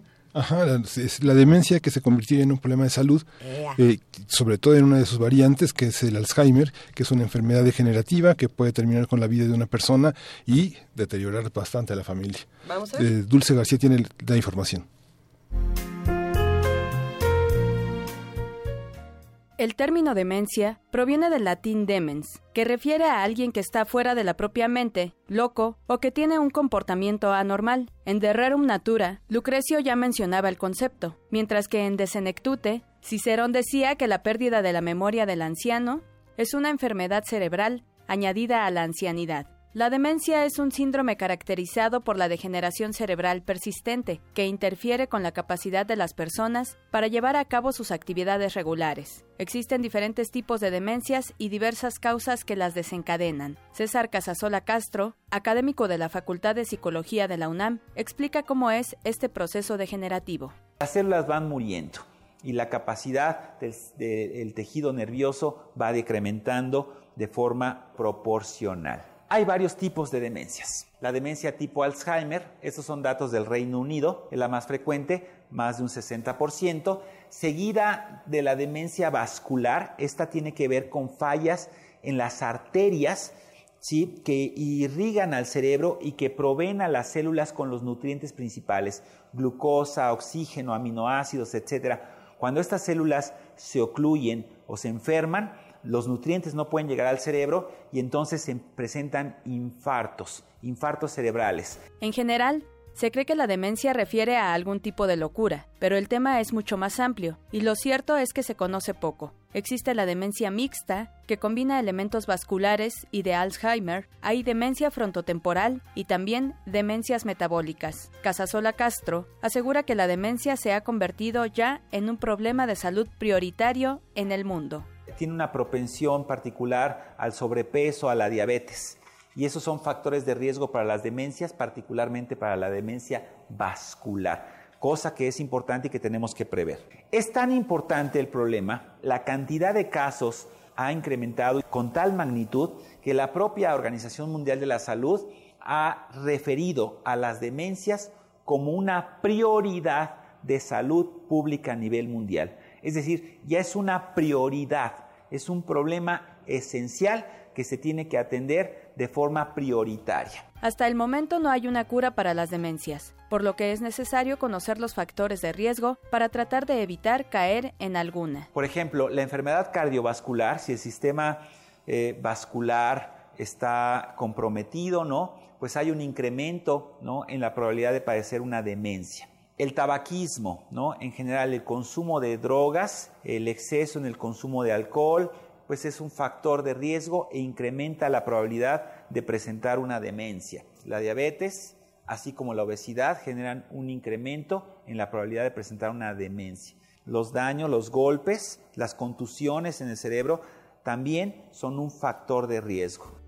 Para evitar sufrir algún tipo de demencia, es recomendable estudiar porque eso brinda un mayor uso de las funciones cognitivas, así como hacer ejercicio.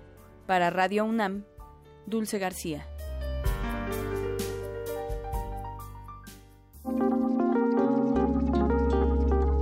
Primer movimiento. Hacemos comunidad.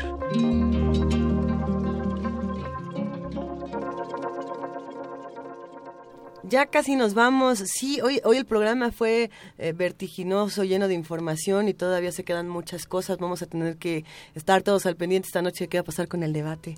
Yo creo que hay que ver el debate. Háganme caso. Creo que hay que ver el debate. Entonces, bueno, pues ya lo platicaremos mañana. Mañana vemos. Véalo y platíquenos qué, pero, bueno, por lo pronto habrá que mandarle un gran abrazo a todos los que hacen comunidad con nosotros en redes sociales. No, el día de hoy sí no tuvimos tiempo de compartir más mensajes y de estar eh, eh, más en contacto, pero ya lo haremos mañana porque se quedaron muchos temas para discutir, querido y Miguel ese tema de los niños y las niñas hay que es muy cierto, una vuelta. ya este a nuestra compañera Vania anoche la, la, la invadí de ligas para que estemos mañana poniendo varias ligas sobre la historia de la infancia, de ligas de, páginas muy muy interesantes, de historia, de antropología, de psicoanálisis, oficiales, etcétera. Que ya nos vamos, que vamos a escuchar Cartas de amor que se queman, propuesta por Gastón García. Esta letra es este medio espeluznante, pero vamos viendo de qué se trata. Muchísimas gracias a todos, nos escuchamos mañana. Esto fue Primer Movimiento. El mundo desde la universidad.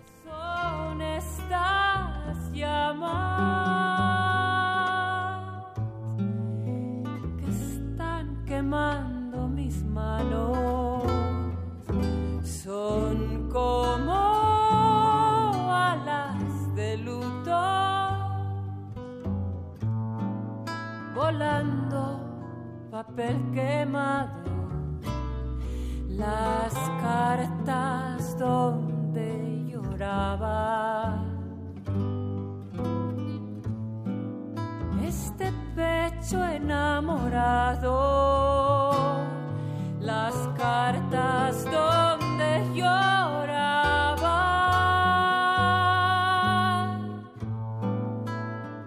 Este pecho enamorado, flor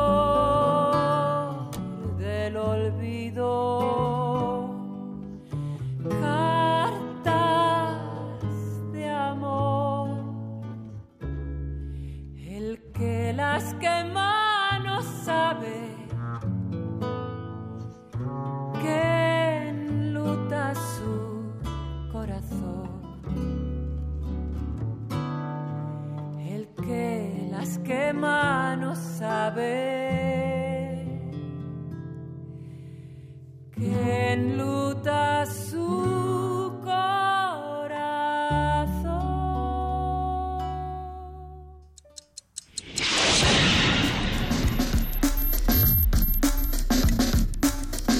Radio UNAM presentó